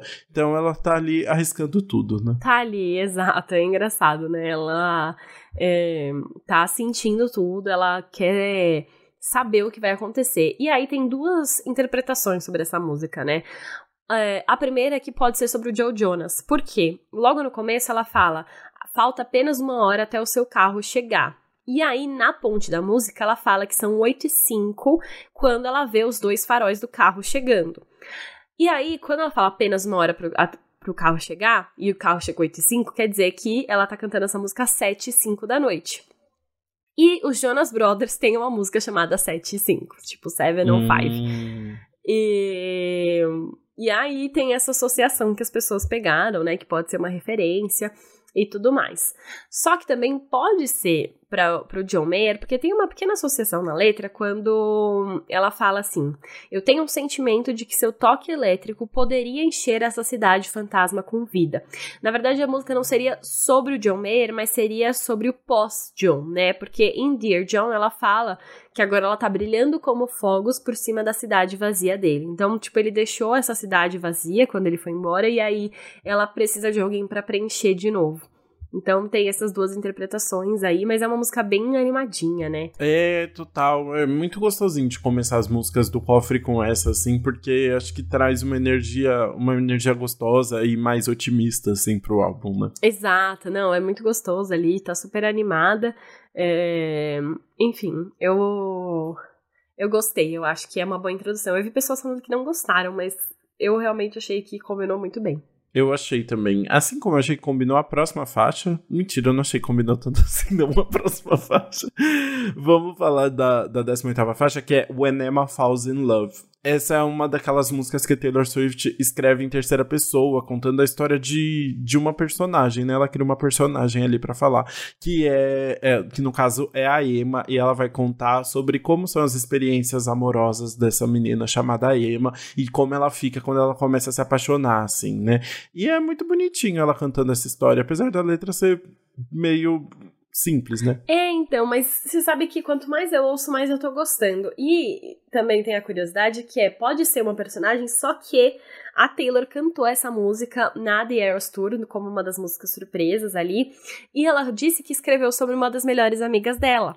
Uhum, então, uhum. as pessoas especulam que essa música seja sobre a Emma Stone. E tem várias... É, tem uma referência que liga a Emma Stone ali em vários momentos. Então as pessoas podem estar falando, porque realmente, assim, na, na época a Taylor e a Emma Stone eram muito próximas. A Emma Stone também teve alguns relacionamentos públicos ali. Então tem essa ligação. E também na música a Taylor fala, né, que tem momentos que ela, que ela gostaria de ser como a Emma. E uhum. aparentemente, uhum. aí agora eu não tenho certeza porque eu não conferi, mas tem uma entrevista em que alguém pergunta, tipo, ah, qual outra famosa você gostaria de ser? E aí a Taylor fala que gostaria de ser Emma Stone. Então, fica aí a curiosidade. Entendi. Eu não consigo. É, tá. Vamos, vamos falar aqui da, dessas associações, porque elas são interessantes, né? Na, na, a, a, Taylor começa cantando, né? Quando a Emma se apaixona, ela liga para a mãe e brinca sobre todos os modos que isso poderia dar errado. Ela espera e leva tempo, porque a pequena Miss Sunshine sempre acha que vai chover. E aí existe uma. Este pequeno verso tem uma série de associações com a Emma Stone, né? Pois é, né? A primeira é porque tem um artigo da W Magazine que já chamou a Emma Stone de de Pequena Miss Sunshine. É, e aí, também no filme Easy A, né, que é um dos bem famosos da Emma Stone. Ou A Mentira a em português. A Mentira em português, né? Isso. Ela é, tem uma cena bem emblemática que ela tá cantando a música Pocket Full uhum. of Sunshine. Ah, quero full of sunshine. É muito bom é uma essa música, cena. Exato. Então tem o Sunshine ali. E o Andrew Garfield, que foi né, um dos namoros mais públicos ali dela, é, descreveu ela como ser banhado em luz do sol, né? Luz do sol é o sunshine. Então, é isso, assim. Ela é uma pessoa que foi muito ligada muitas vezes ao sunshine, à luz do sol. Eu tenho a impressão, assim, ouvindo a música, eu não gosto de reduzir, tipo, a uma pessoa, porque eu sinto que ela tá descrevendo, ela vai descrevendo essa sensação, né, de, de uma mulher se apaixonando, e eu tenho a impressão que, na verdade, ela tá fazendo um retrato de várias hum. situações que mulheres vivem, assim, no começo de relacionamento, claro, não generalizando, né, Sim. mas uma experiência compartilhada, assim, então me parece uma música tão maior que isso, sabe, é, sobre essas situações de compartilhar com a mãe e de se distanciar com o amigo, porque tá mais focada no boy e tal, né? Tem várias situações, assim, que eu acho interessante dela descrevendo ali e que acho que tem, ó, é, é isso. Tem alguns momentos que parece que ela tá descrevendo ela mesma também, assim, né? Então eu entendo que pode ser inspirada, que, que é inspirada numa, numa amiga, mas eu acho que ela quis criar essa letra genérica sobre essa experiência de, de se apaixonar, né? Justo, entendo. Eu gosto. E faz sentido, assim, não acho que é uma letra genérica, tá? Eu acho que ela tem muitas, muitos detalhes bem específicos ali falando. Não, genérica, eu digo pode, no sentido de se relacionar. Tá. É, de, de identificável. Tá, é, então é, eu entendo. Sim, eu concordo. Eu acho que é legal porque tem vários detalhes, né? Porque essa, esse modo de se apaixonar da Emma tem vários, várias camadas diferentes. Então, cada pessoa pode se identificar com uma dessas. Mas eu gosto como ela descreve, porque ela traz é, várias referências, né? Tipo, like, like if Cleopatra grew up in a small town, tipo, como se a Cleópatra tivesse crescido numa cidade pequena. Uhum. Ela é o tipo de livro que você não consegue parar de ler. Então, ela traz umas coisas muito legais que você realmente fala, ah, eu queria ser essa Emma também. É, exatamente. Ela descreve com. É interessante, porque ela tá descrevendo a vida da Emma, mas ela parece. Ela tá extremamente encantada ali por quem é a Emma e como a Emma vive, né? Exato. E aí é muito legal quando o Emma acaba, porque, sério, eu queria ter filmado a minha reação quando hum. começou a tocar I Can See You, que é a nossa próxima faixa. Hum. Porque muda a vibe, né? Tá lá no Emma Falls Number e daqui a pouco começa ah, ah, ah. E aí, mano, pega uma produção bem mais animada, com umas batidas, e que você fala, meu Deus, o que está acontecendo aqui? E aí, quando eu ouvi essa música, eu amei, eu falei, cara, tem que ser essa música. E realmente a Taylor Swift escolheu I Can See You como o single pro Speak Now Taylor's Version, que inclusive ganhou um clipe perfeito que ela lançou durante um dos shows ali do lançamento do Speak Now. Exato, é uma produção bem pop, na verdade, né? Interessante, porque a gente tá num álbum country ainda, né? é. né? E é uma música bem pop, bem legal. E o clipe tem participações da Joe King, maravilhosa, do da Presley Cash e de ninguém mais, ninguém menos que o Taylor Lautner. Gente, sério. Não é mesmo? Não, a Taylor Swift mandou muito bem nessa escalação. A Joey King e a Presley Cash tinham feito parte do clipe de Mim, na época do, do, do Speak Now, lá em 2011, hum, quando o clipe foi hum, lançado. Entendi. E as duas eram uma bebezinhas, né? As duas eram super pequenininhas. E as duas eram importantes pro clipe porque elas faziam essas meninas que sofriam bullying, né, que eram muito rejeitadas. A Joey King era na escola, a Presley Cash era no trabalho dela, porque ela tava juntando dinheiro para ir pra faculdade. E aí no clipe elas finalmente mudam o jogo, né, e conseguem se superar. E aí ela traz as duas agora pro clipe em papéis muito importantes e traz o Taylor também.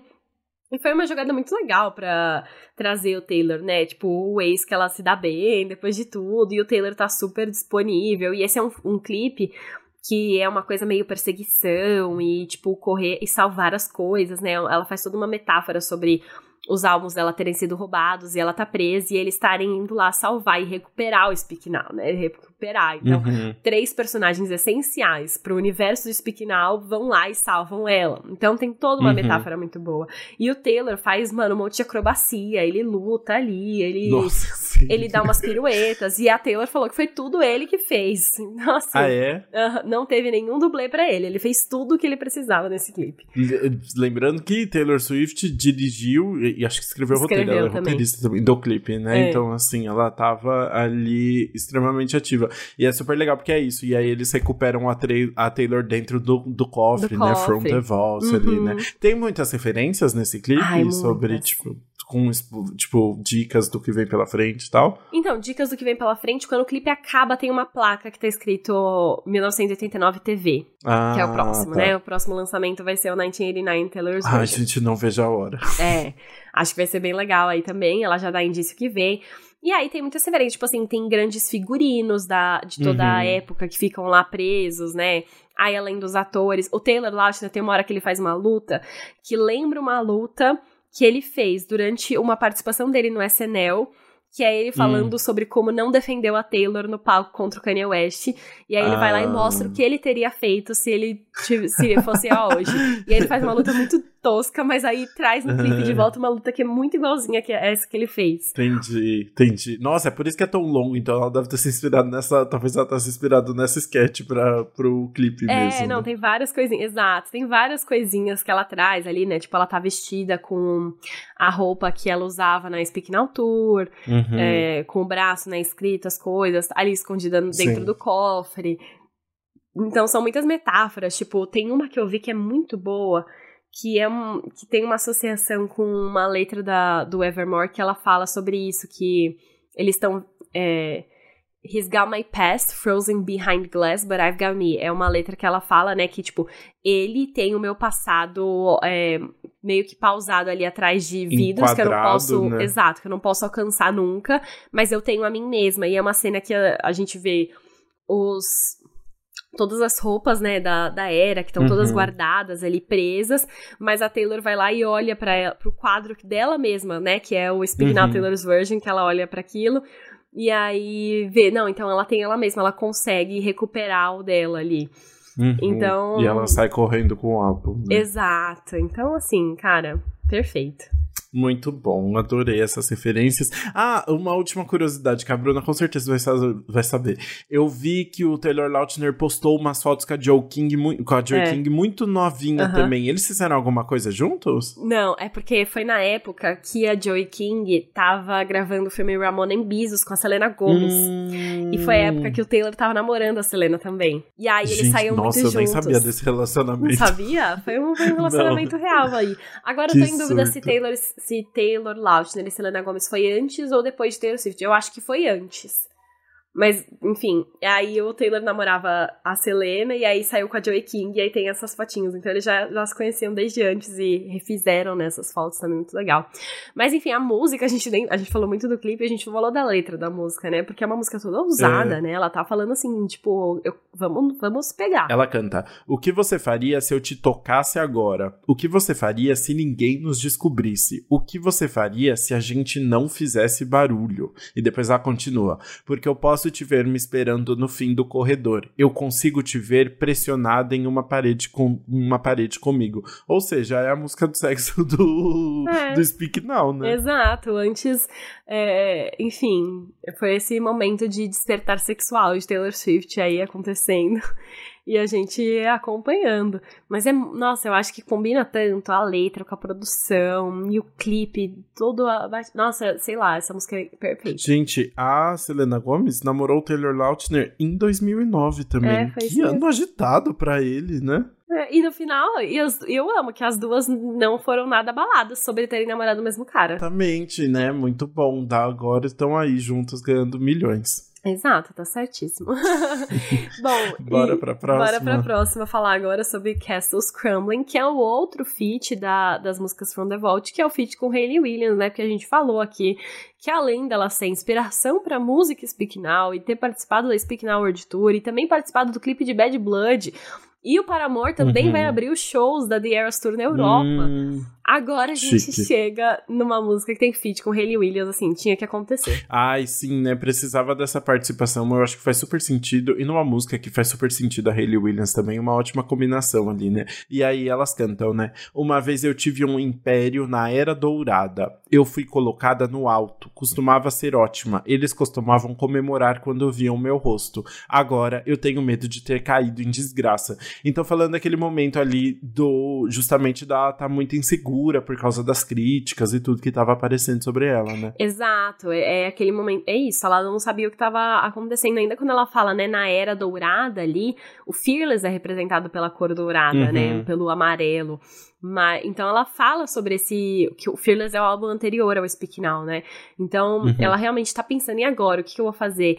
E ela tem muito medo do que vai acontecer no futuro. E é uma coisa que cercou muito os álbuns da Taylor, né? No Red Taylor's Version que a gente comentou aqui, também tinha a faixa que ela cantava com a Phoebe Bridgers, que era Nothing New, que era também ela pensando sobre, tipo, o futuro dela e pensando como ela vai se, tipo, se manter ali sempre com novidades e manter a atenção uhum. das pessoas. É, uma, é um assunto que cerca muito a Taylor desde sempre. E é muito legal ela trazer outras mulheres nessas músicas que compartilham isso. Uhum. Acho que a, a Hayley Williams mais ainda, porque é isso, né? Tem uma carreira muito longa já, né? Tipo, já viveu vários momentos diferentes com o Paramore, já teve uma carreira solo também, e teve esses altos e baixos, e foi eh, recheada de críticas também em alguns momentos. Então vem com, com todas essas questões, assim, que elas passam passam, né? É super interessante. Que bom que você lembrou da música com a Phoebe Bridgers, porque acho que é, tá dentro da mesma caixinha ali mesmo, né? Desse uhum. mesmo, desse mesmo, essa linha de raciocínio que ela passa,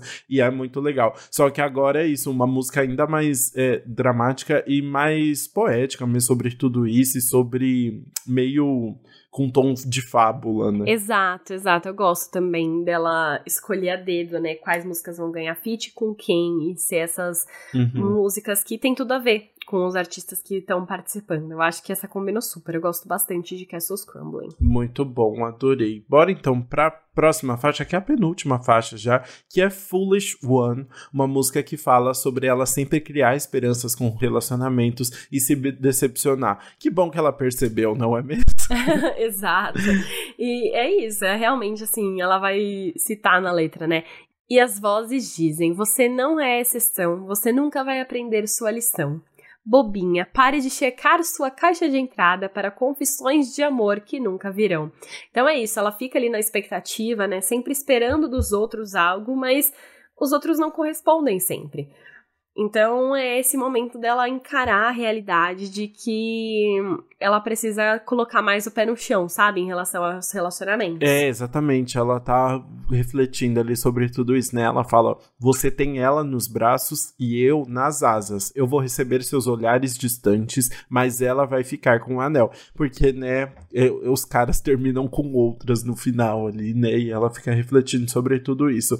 É uma, uma música importante. A, a música não entrou no álbum original, mas com certeza foi o, o começo ali de, de reflexões que ela faria nos álbuns seguintes, né? Exato, é bem, é bem isso. Mas a única coisa que nessa música, para mim, eu que eu não não me adaptei ainda é a produção. Tipo assim, eu acho que essa é uma letra que se tivesse uma produção um pouco mais sóbria, porque essa fica um pouco mais no violão, ela parece mais animada, né? Mas se ela tivesse uma produção um pouco mais sóbria, eu acho que ela ia ter um impacto maior, porque ela tem uma letra que poderia ser muito pesada, que parece que tá tratando de forma mais leve por conta da produção. É, e eu não consigo. Não, também não foi uma música que eu consegui sentir muita coisa, não, ali também, assim. Não, e acho que especialmente depois da, da música com a Hayley Williams, que tem já esse tom mais pesado, né? Vem Foolish One e passa meio batido, né? É, exato. Então, eu acho que é mais por isso mesmo. Mas a gente vai encerrar agora o álbum inteiro, né, e as vault tracks, na 22 segunda faixa, que é Timeless, que é uma música que fala sobre esse amor que é muito verdadeiro, que vai vencer e que vai persistir mesmo nas, nas circunstâncias mais difíceis. Exato, é muito bonitinho e é uma música inspirada nos avós dela, né? A Marjorie e o avô dela que lutou na guerra e que já tinha sido mencionado em Epiphany também, né? Então traz essa, essa reflexão sobre, depois, né, dela refletir sobre como ela tá se relacionando com esses caras, né? Ela vai contar uma história feliz aí sobre a relação dos avós, né? Exatamente. Então ela conta, e é muito linda, né? Ela vai falar na letra: Em outra vida você ainda teria virado a cabeça para me ver, mesmo se fosse em uma rua cheia de 1944 e você estivesse indo lutar na guerra.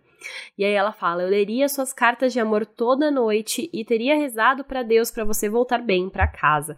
Então, mesmo, né, na guerra, com tudo isso, ela, eles teriam persistido ali. É, ela ainda fala, né? Eu acredito que nós deveríamos encontrar isso. Então, mesmo em outra vida, você ainda teria sido meu, nós teríamos sido, nós seríamos eternos. E tem uma, uma referência muito legal aqui de terminar com Timeless, porque a primeira faixa do álbum é Mine, que ela tá falando justamente sobre um relacionamento que os pais não deram certo, num, que criou ali, tipo, uma barreira para ela sobre amor. E ela termina contando uma história de amor eterno aí dos avós e falando, você teria sido meu, né? Ainda uso Mine ali. Então, completa o ciclo, né? Exato, completa total o ciclo. Eu acho que é um bom encerramento, é uma música longa também, que ela vai trazer várias referências, vai pensar em várias situações em que eles poderiam estar juntos. E eu, eu acho que fica fica muito bonito, assim, sabe? De observar. Então eu gostei bastante. Muito bom. Assim, então, terminamos o faixa-faixa do Speak Now Taylor's Version e a gente pode ir pro veredito.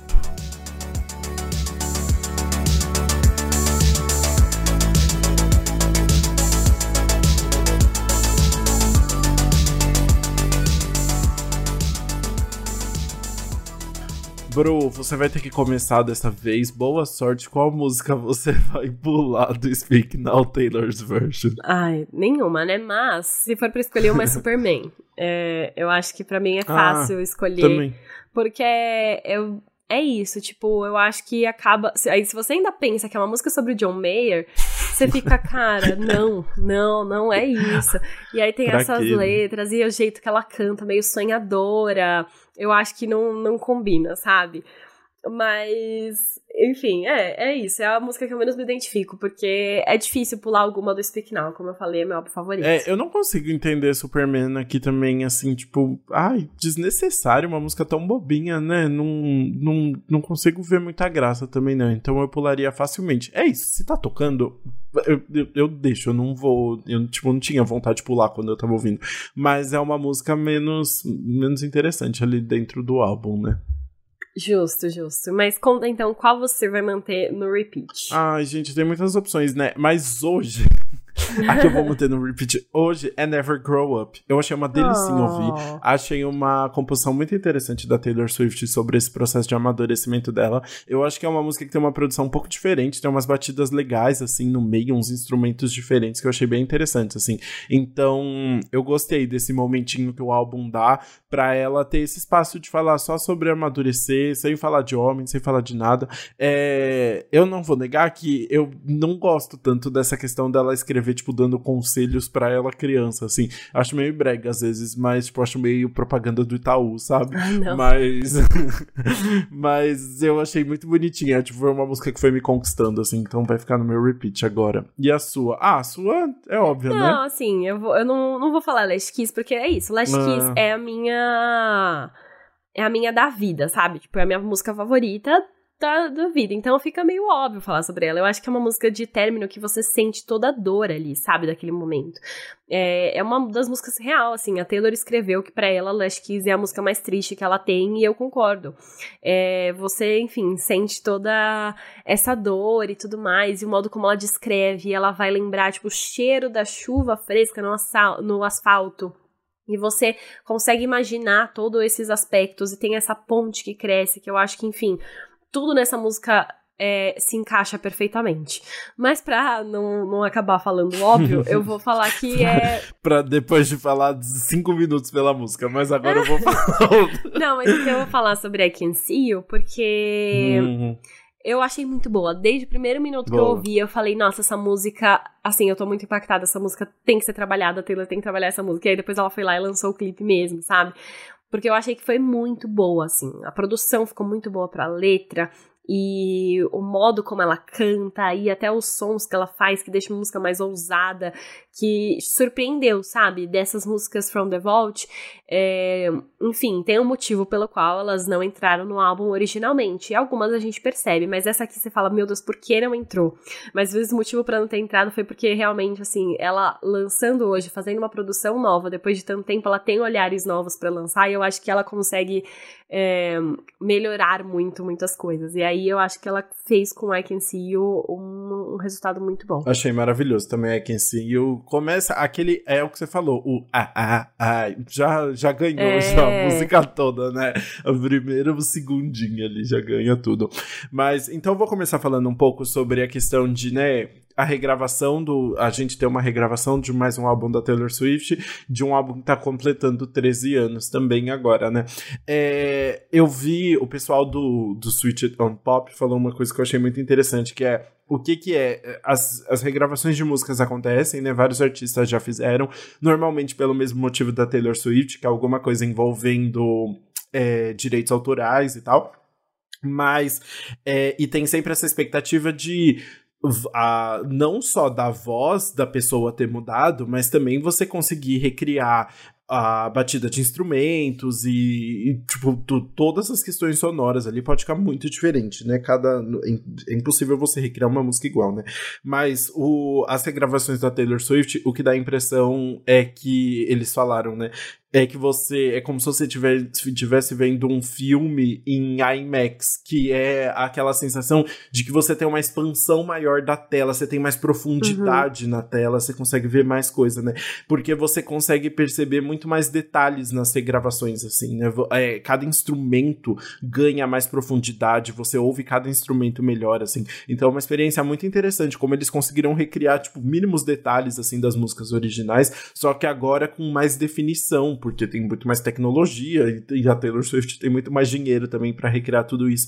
Então é muito interessante assim conseguir ouvir essas músicas de uma muito semelhantes às originais, só que com com ainda mais detalhes, assim, você, você o, o, ouvido parece que preenche melhor, assim, você fica prestando mais atenção em mais coisas.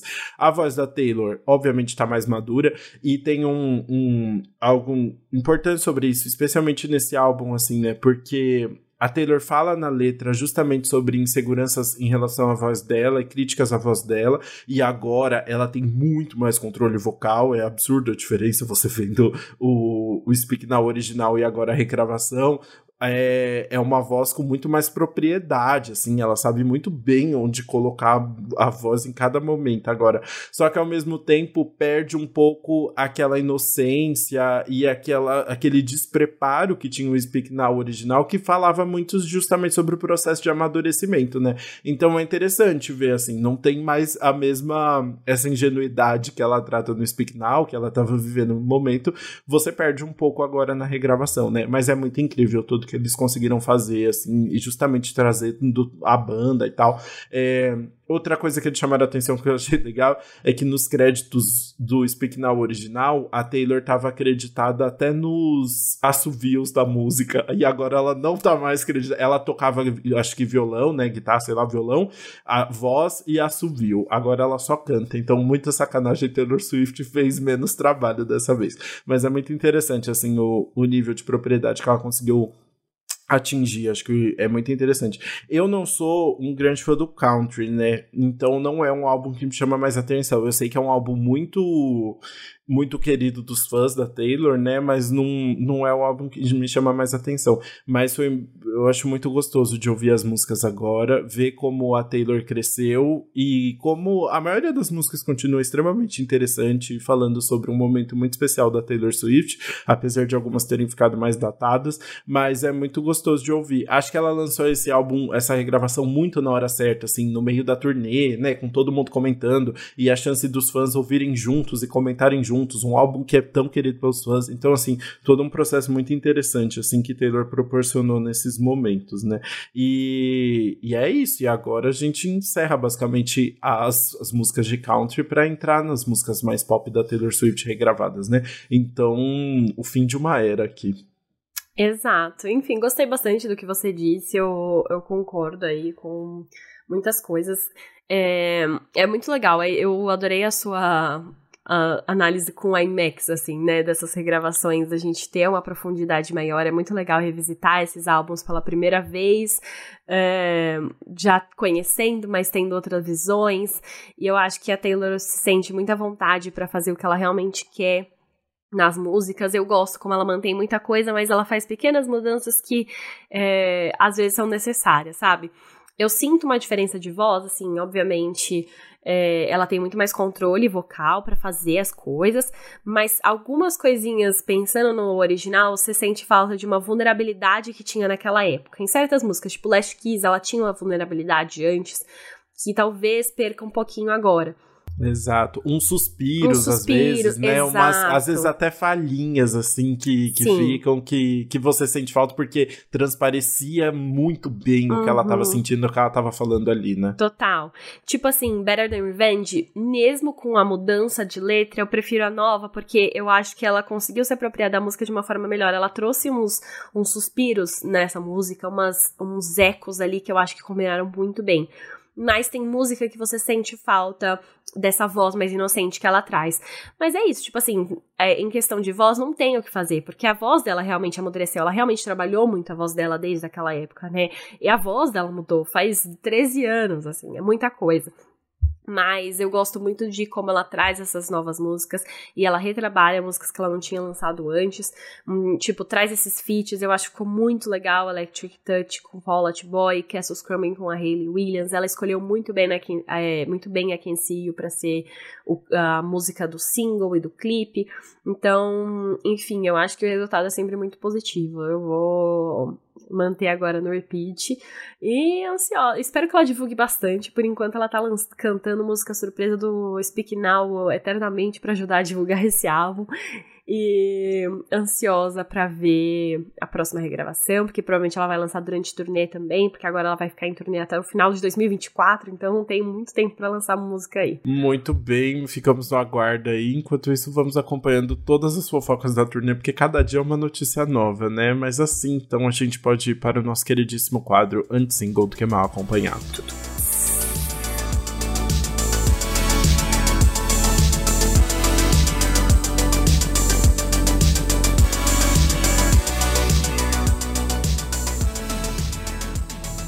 Bru, antes da gente começar, a gente esqueceu aqui de pontuar que Bruna esteve presente na The Eras Tour recentemente agora, viu Taylor, como é que foi a experiência? E, e, especialmente agora com o lançamento do Speak Now, assim, como é que foi ver tudo isso ao vivo e com os fãs pirando, pirando junto com o álbum. Não, porque eu, eu fui no fim de semana de lançamento do Speak Now, né? Uhum. Foram dois shows em Kansas City, nos Estados Unidos. O primeiro foi no, na sexta-feira, que foi o dia do lançamento mesmo, foi o dia que ela levou o Taylor Lautner, Joey King, é, apresentou o clipe para todo mundo assistir. Nesse dia eu estava do lado de fora do estádio. É, não tinha tanta gente como costuma ter, porque o estádio fez um tipo um terrorismo com a galera, falando: ai, ah, qualquer pessoa que tiver do lado de fora, quando o show começar, vai ser convidada a se retirar, a gente vai tirar dali, não pode ficar. Então tinha pouquíssima gente, mas a gente foi ali para arriscar e porque vai que surgisse um ingresso de última hora, a gente pegava, né? Porque essa turnê tá com ingressos assim muito concorridos. Mas a gente ficou ouvindo lá de fora, é muito legal a vibe, né? E as pessoas trocando as pulseirinhas. Tô muito ansiosa para vir pro Brasil para ter essa experiência aqui. Mas foi um showzão. E aí no dia seguinte consegui ingresso e estive lá, e quando ela cantou Last Kiss como música surpresa, foi o puro surto. E a, ela colocou Long Live na setlist original, ouvi ao vivo também, que ela não tinha cantado ainda em nenhum show da turnê, foi muito incrível. E é uma turnê gigante, eu falo assim, ó, eu fui na visão parcial, né, que foi lá em cima uhum. na visão parcial. E muita gente fala mal, né? Tipo, ai, que absurdo vender ingresso pra visão parcial, não sei o quê. Só que ou eu ia na visão parcial eu não ia. Então é muito uhum. melhor você ter a oportunidade de ir vendo quase tudo, porque realmente, assim, de 44 músicas, são cinco que ela canta sem você enxergar. Então, assim, você vai ver maior parte do show e as que você ainda não enxerga tem um telão muito grande ali para você ver e você tá ouvindo tudo, né? Então eu acho que é muito melhor ter a oportunidade de ver visão parcial do que não ir no show de toda forma.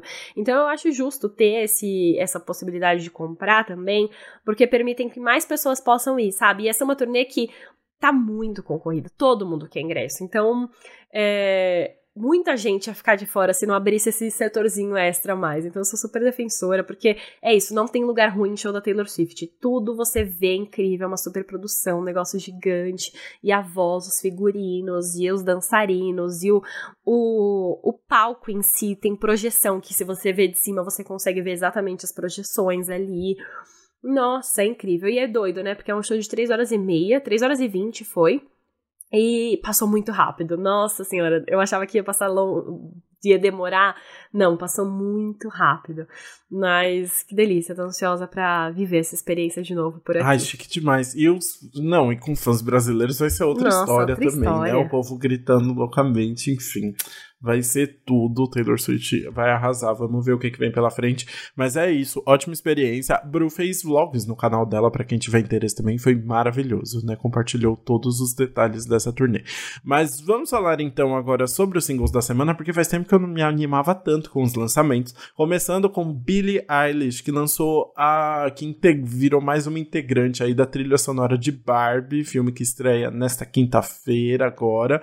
É, o nome da música se chama. Uh, o nome da música é What, What, What I Was Made For. Uma pergunta aí, né? Tipo, por, pra que que eu fui feita, né? Pra, por que que eu existo aí?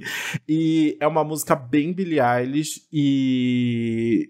que, que tem muita relação com a Barbie também, né? É muito interessante, porque é uma música que fala sobre não saber muito bem seu propósito nesse momento, tá muito em dúvida de qual é o sentido de continuar na, na vida que ela leva, né?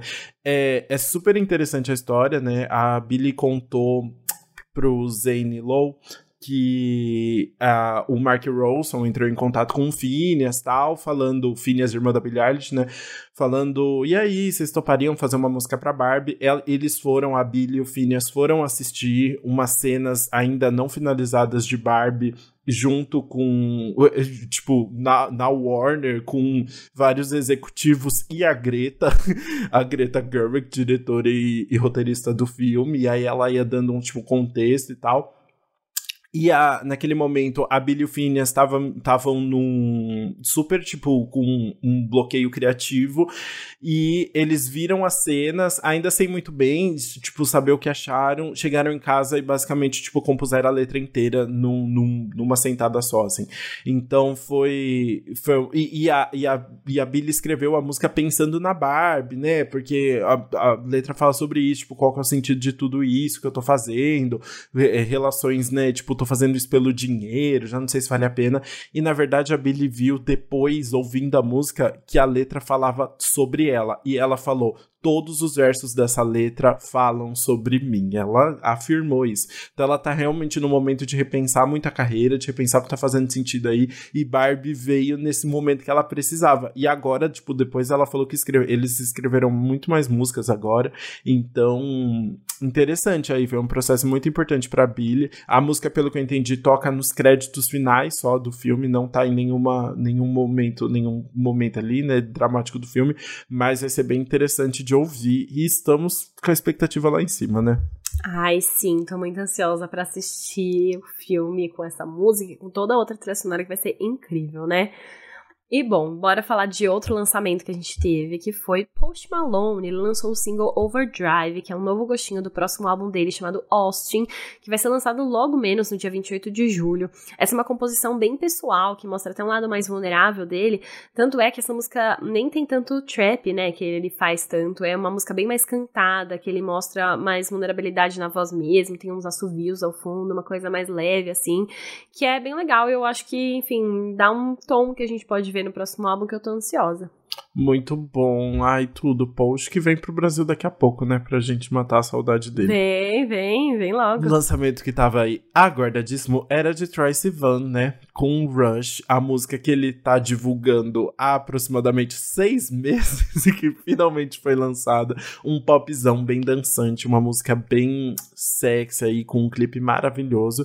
E é super interessante porque eu acho que acabou ganhando, apesar de The Idol ter sido essa série péssima, acabou ajudando a dar uma impulsionada aí na curiosidade para os lançamentos do Troy Sivan e o Rush chegou na hora certinha aí para para que todo mundo pudesse curtir junto, né? E Rush faz parte do próximo álbum do Tracy Van, chamado Something to Give Each Other, que será lançado no dia 13 de outubro. E é ótimo, eu amei Rush, eu estou viciado, eu canto o tempo todo. Tô muito curioso para ver o que vem nesse álbum também. Eu adoro Tracy Van, né? Sim, sim, eu também. Eu gostei dessa música, achei que tá bem legal aí. Eu tô ansiosa pro álbum. E como sempre, estou aqui pra falar dela, Renee Rap. Que é... a rainha do anti-single. Antes era Sawiri, agora é, virou É verdade, tá ali. Mas é que ela também tá aquecendo pro lançamento do primeiro álbum dela, que é o Snow Angel, que vai ser lançado em agosto. E aí ela já lançou o single, que é a faixa título, né, Snow Angel, e agora lançou mais um, que é Talk Too Much. Vai ser a primeira faixa do álbum ali. E é engraçado porque ela teve um time muito bom para lançar essa música, porque veio logo dois dias depois que foi divulgado que ela vai sair de Sex Lives of College Girls, que foi a série da HBO Max, uhum. que, enfim, levou, ah, deixou o nome dela ainda mais conhecido, né? Ela já tinha feito alguns projetos, mas acho que essa série ajudou bastante. E aí, enfim, parece que teve até treta nos bastidores, assim, que ela marcou ah, é? ela marcou turnê sem aprovação do pessoal de lá em relação à divulgação Eita. e gravação da série. E aí ela só decidiu que ia sair, pronto, e, e contratou um mega advogado pra para definir as coisas dos contratos, sabe? Para conseguir interromper o contrato. Entendi. Então é isso, ela quer muito focar na música nesse momento e vai focar, ela vai participar só de poucos episódios da terceira temporada para se despedir, e vai ser isso. E essa é uma música que fala sobre ela ser muito supersticiosa e achar que vai dar tudo errado, e ela fica falando muito, assim, tentando se, é, se justificar o tempo inteiro, e às vezes era melhor só ficar quieta. Mas é uma música muito gostosinha, muito divertida, que, enfim, é, ela compõe muito bem, né? Então acho que vai ser legal para ver o que vem por aí. Muito bom, adorei, gente. Só lançamentos maravilhosos essa semana. Ouçam todos, por favor. E vamos continuar conversando sobre Taylor Swift, sobre The Eras Tour, sobre filme da Barbie. Queremos falar sobre tudo nas nossas redes sociais. É isso, a gente é antes pop do que nunca no Instagram e no TikTok. Antes Pop Podcast no Twitter. Bora lá conversar tudo sobre Taylor Swift sobre esses lançamentos, sobre quais álbuns vocês querem ver aqui nos próximos episódios. Tem muita coisa legal pra gente comentar, muito lançamento próximo, então já comenta tudo por lá. E a gente se vê na próxima terça-feira. Até lá. Beijos. Beijos.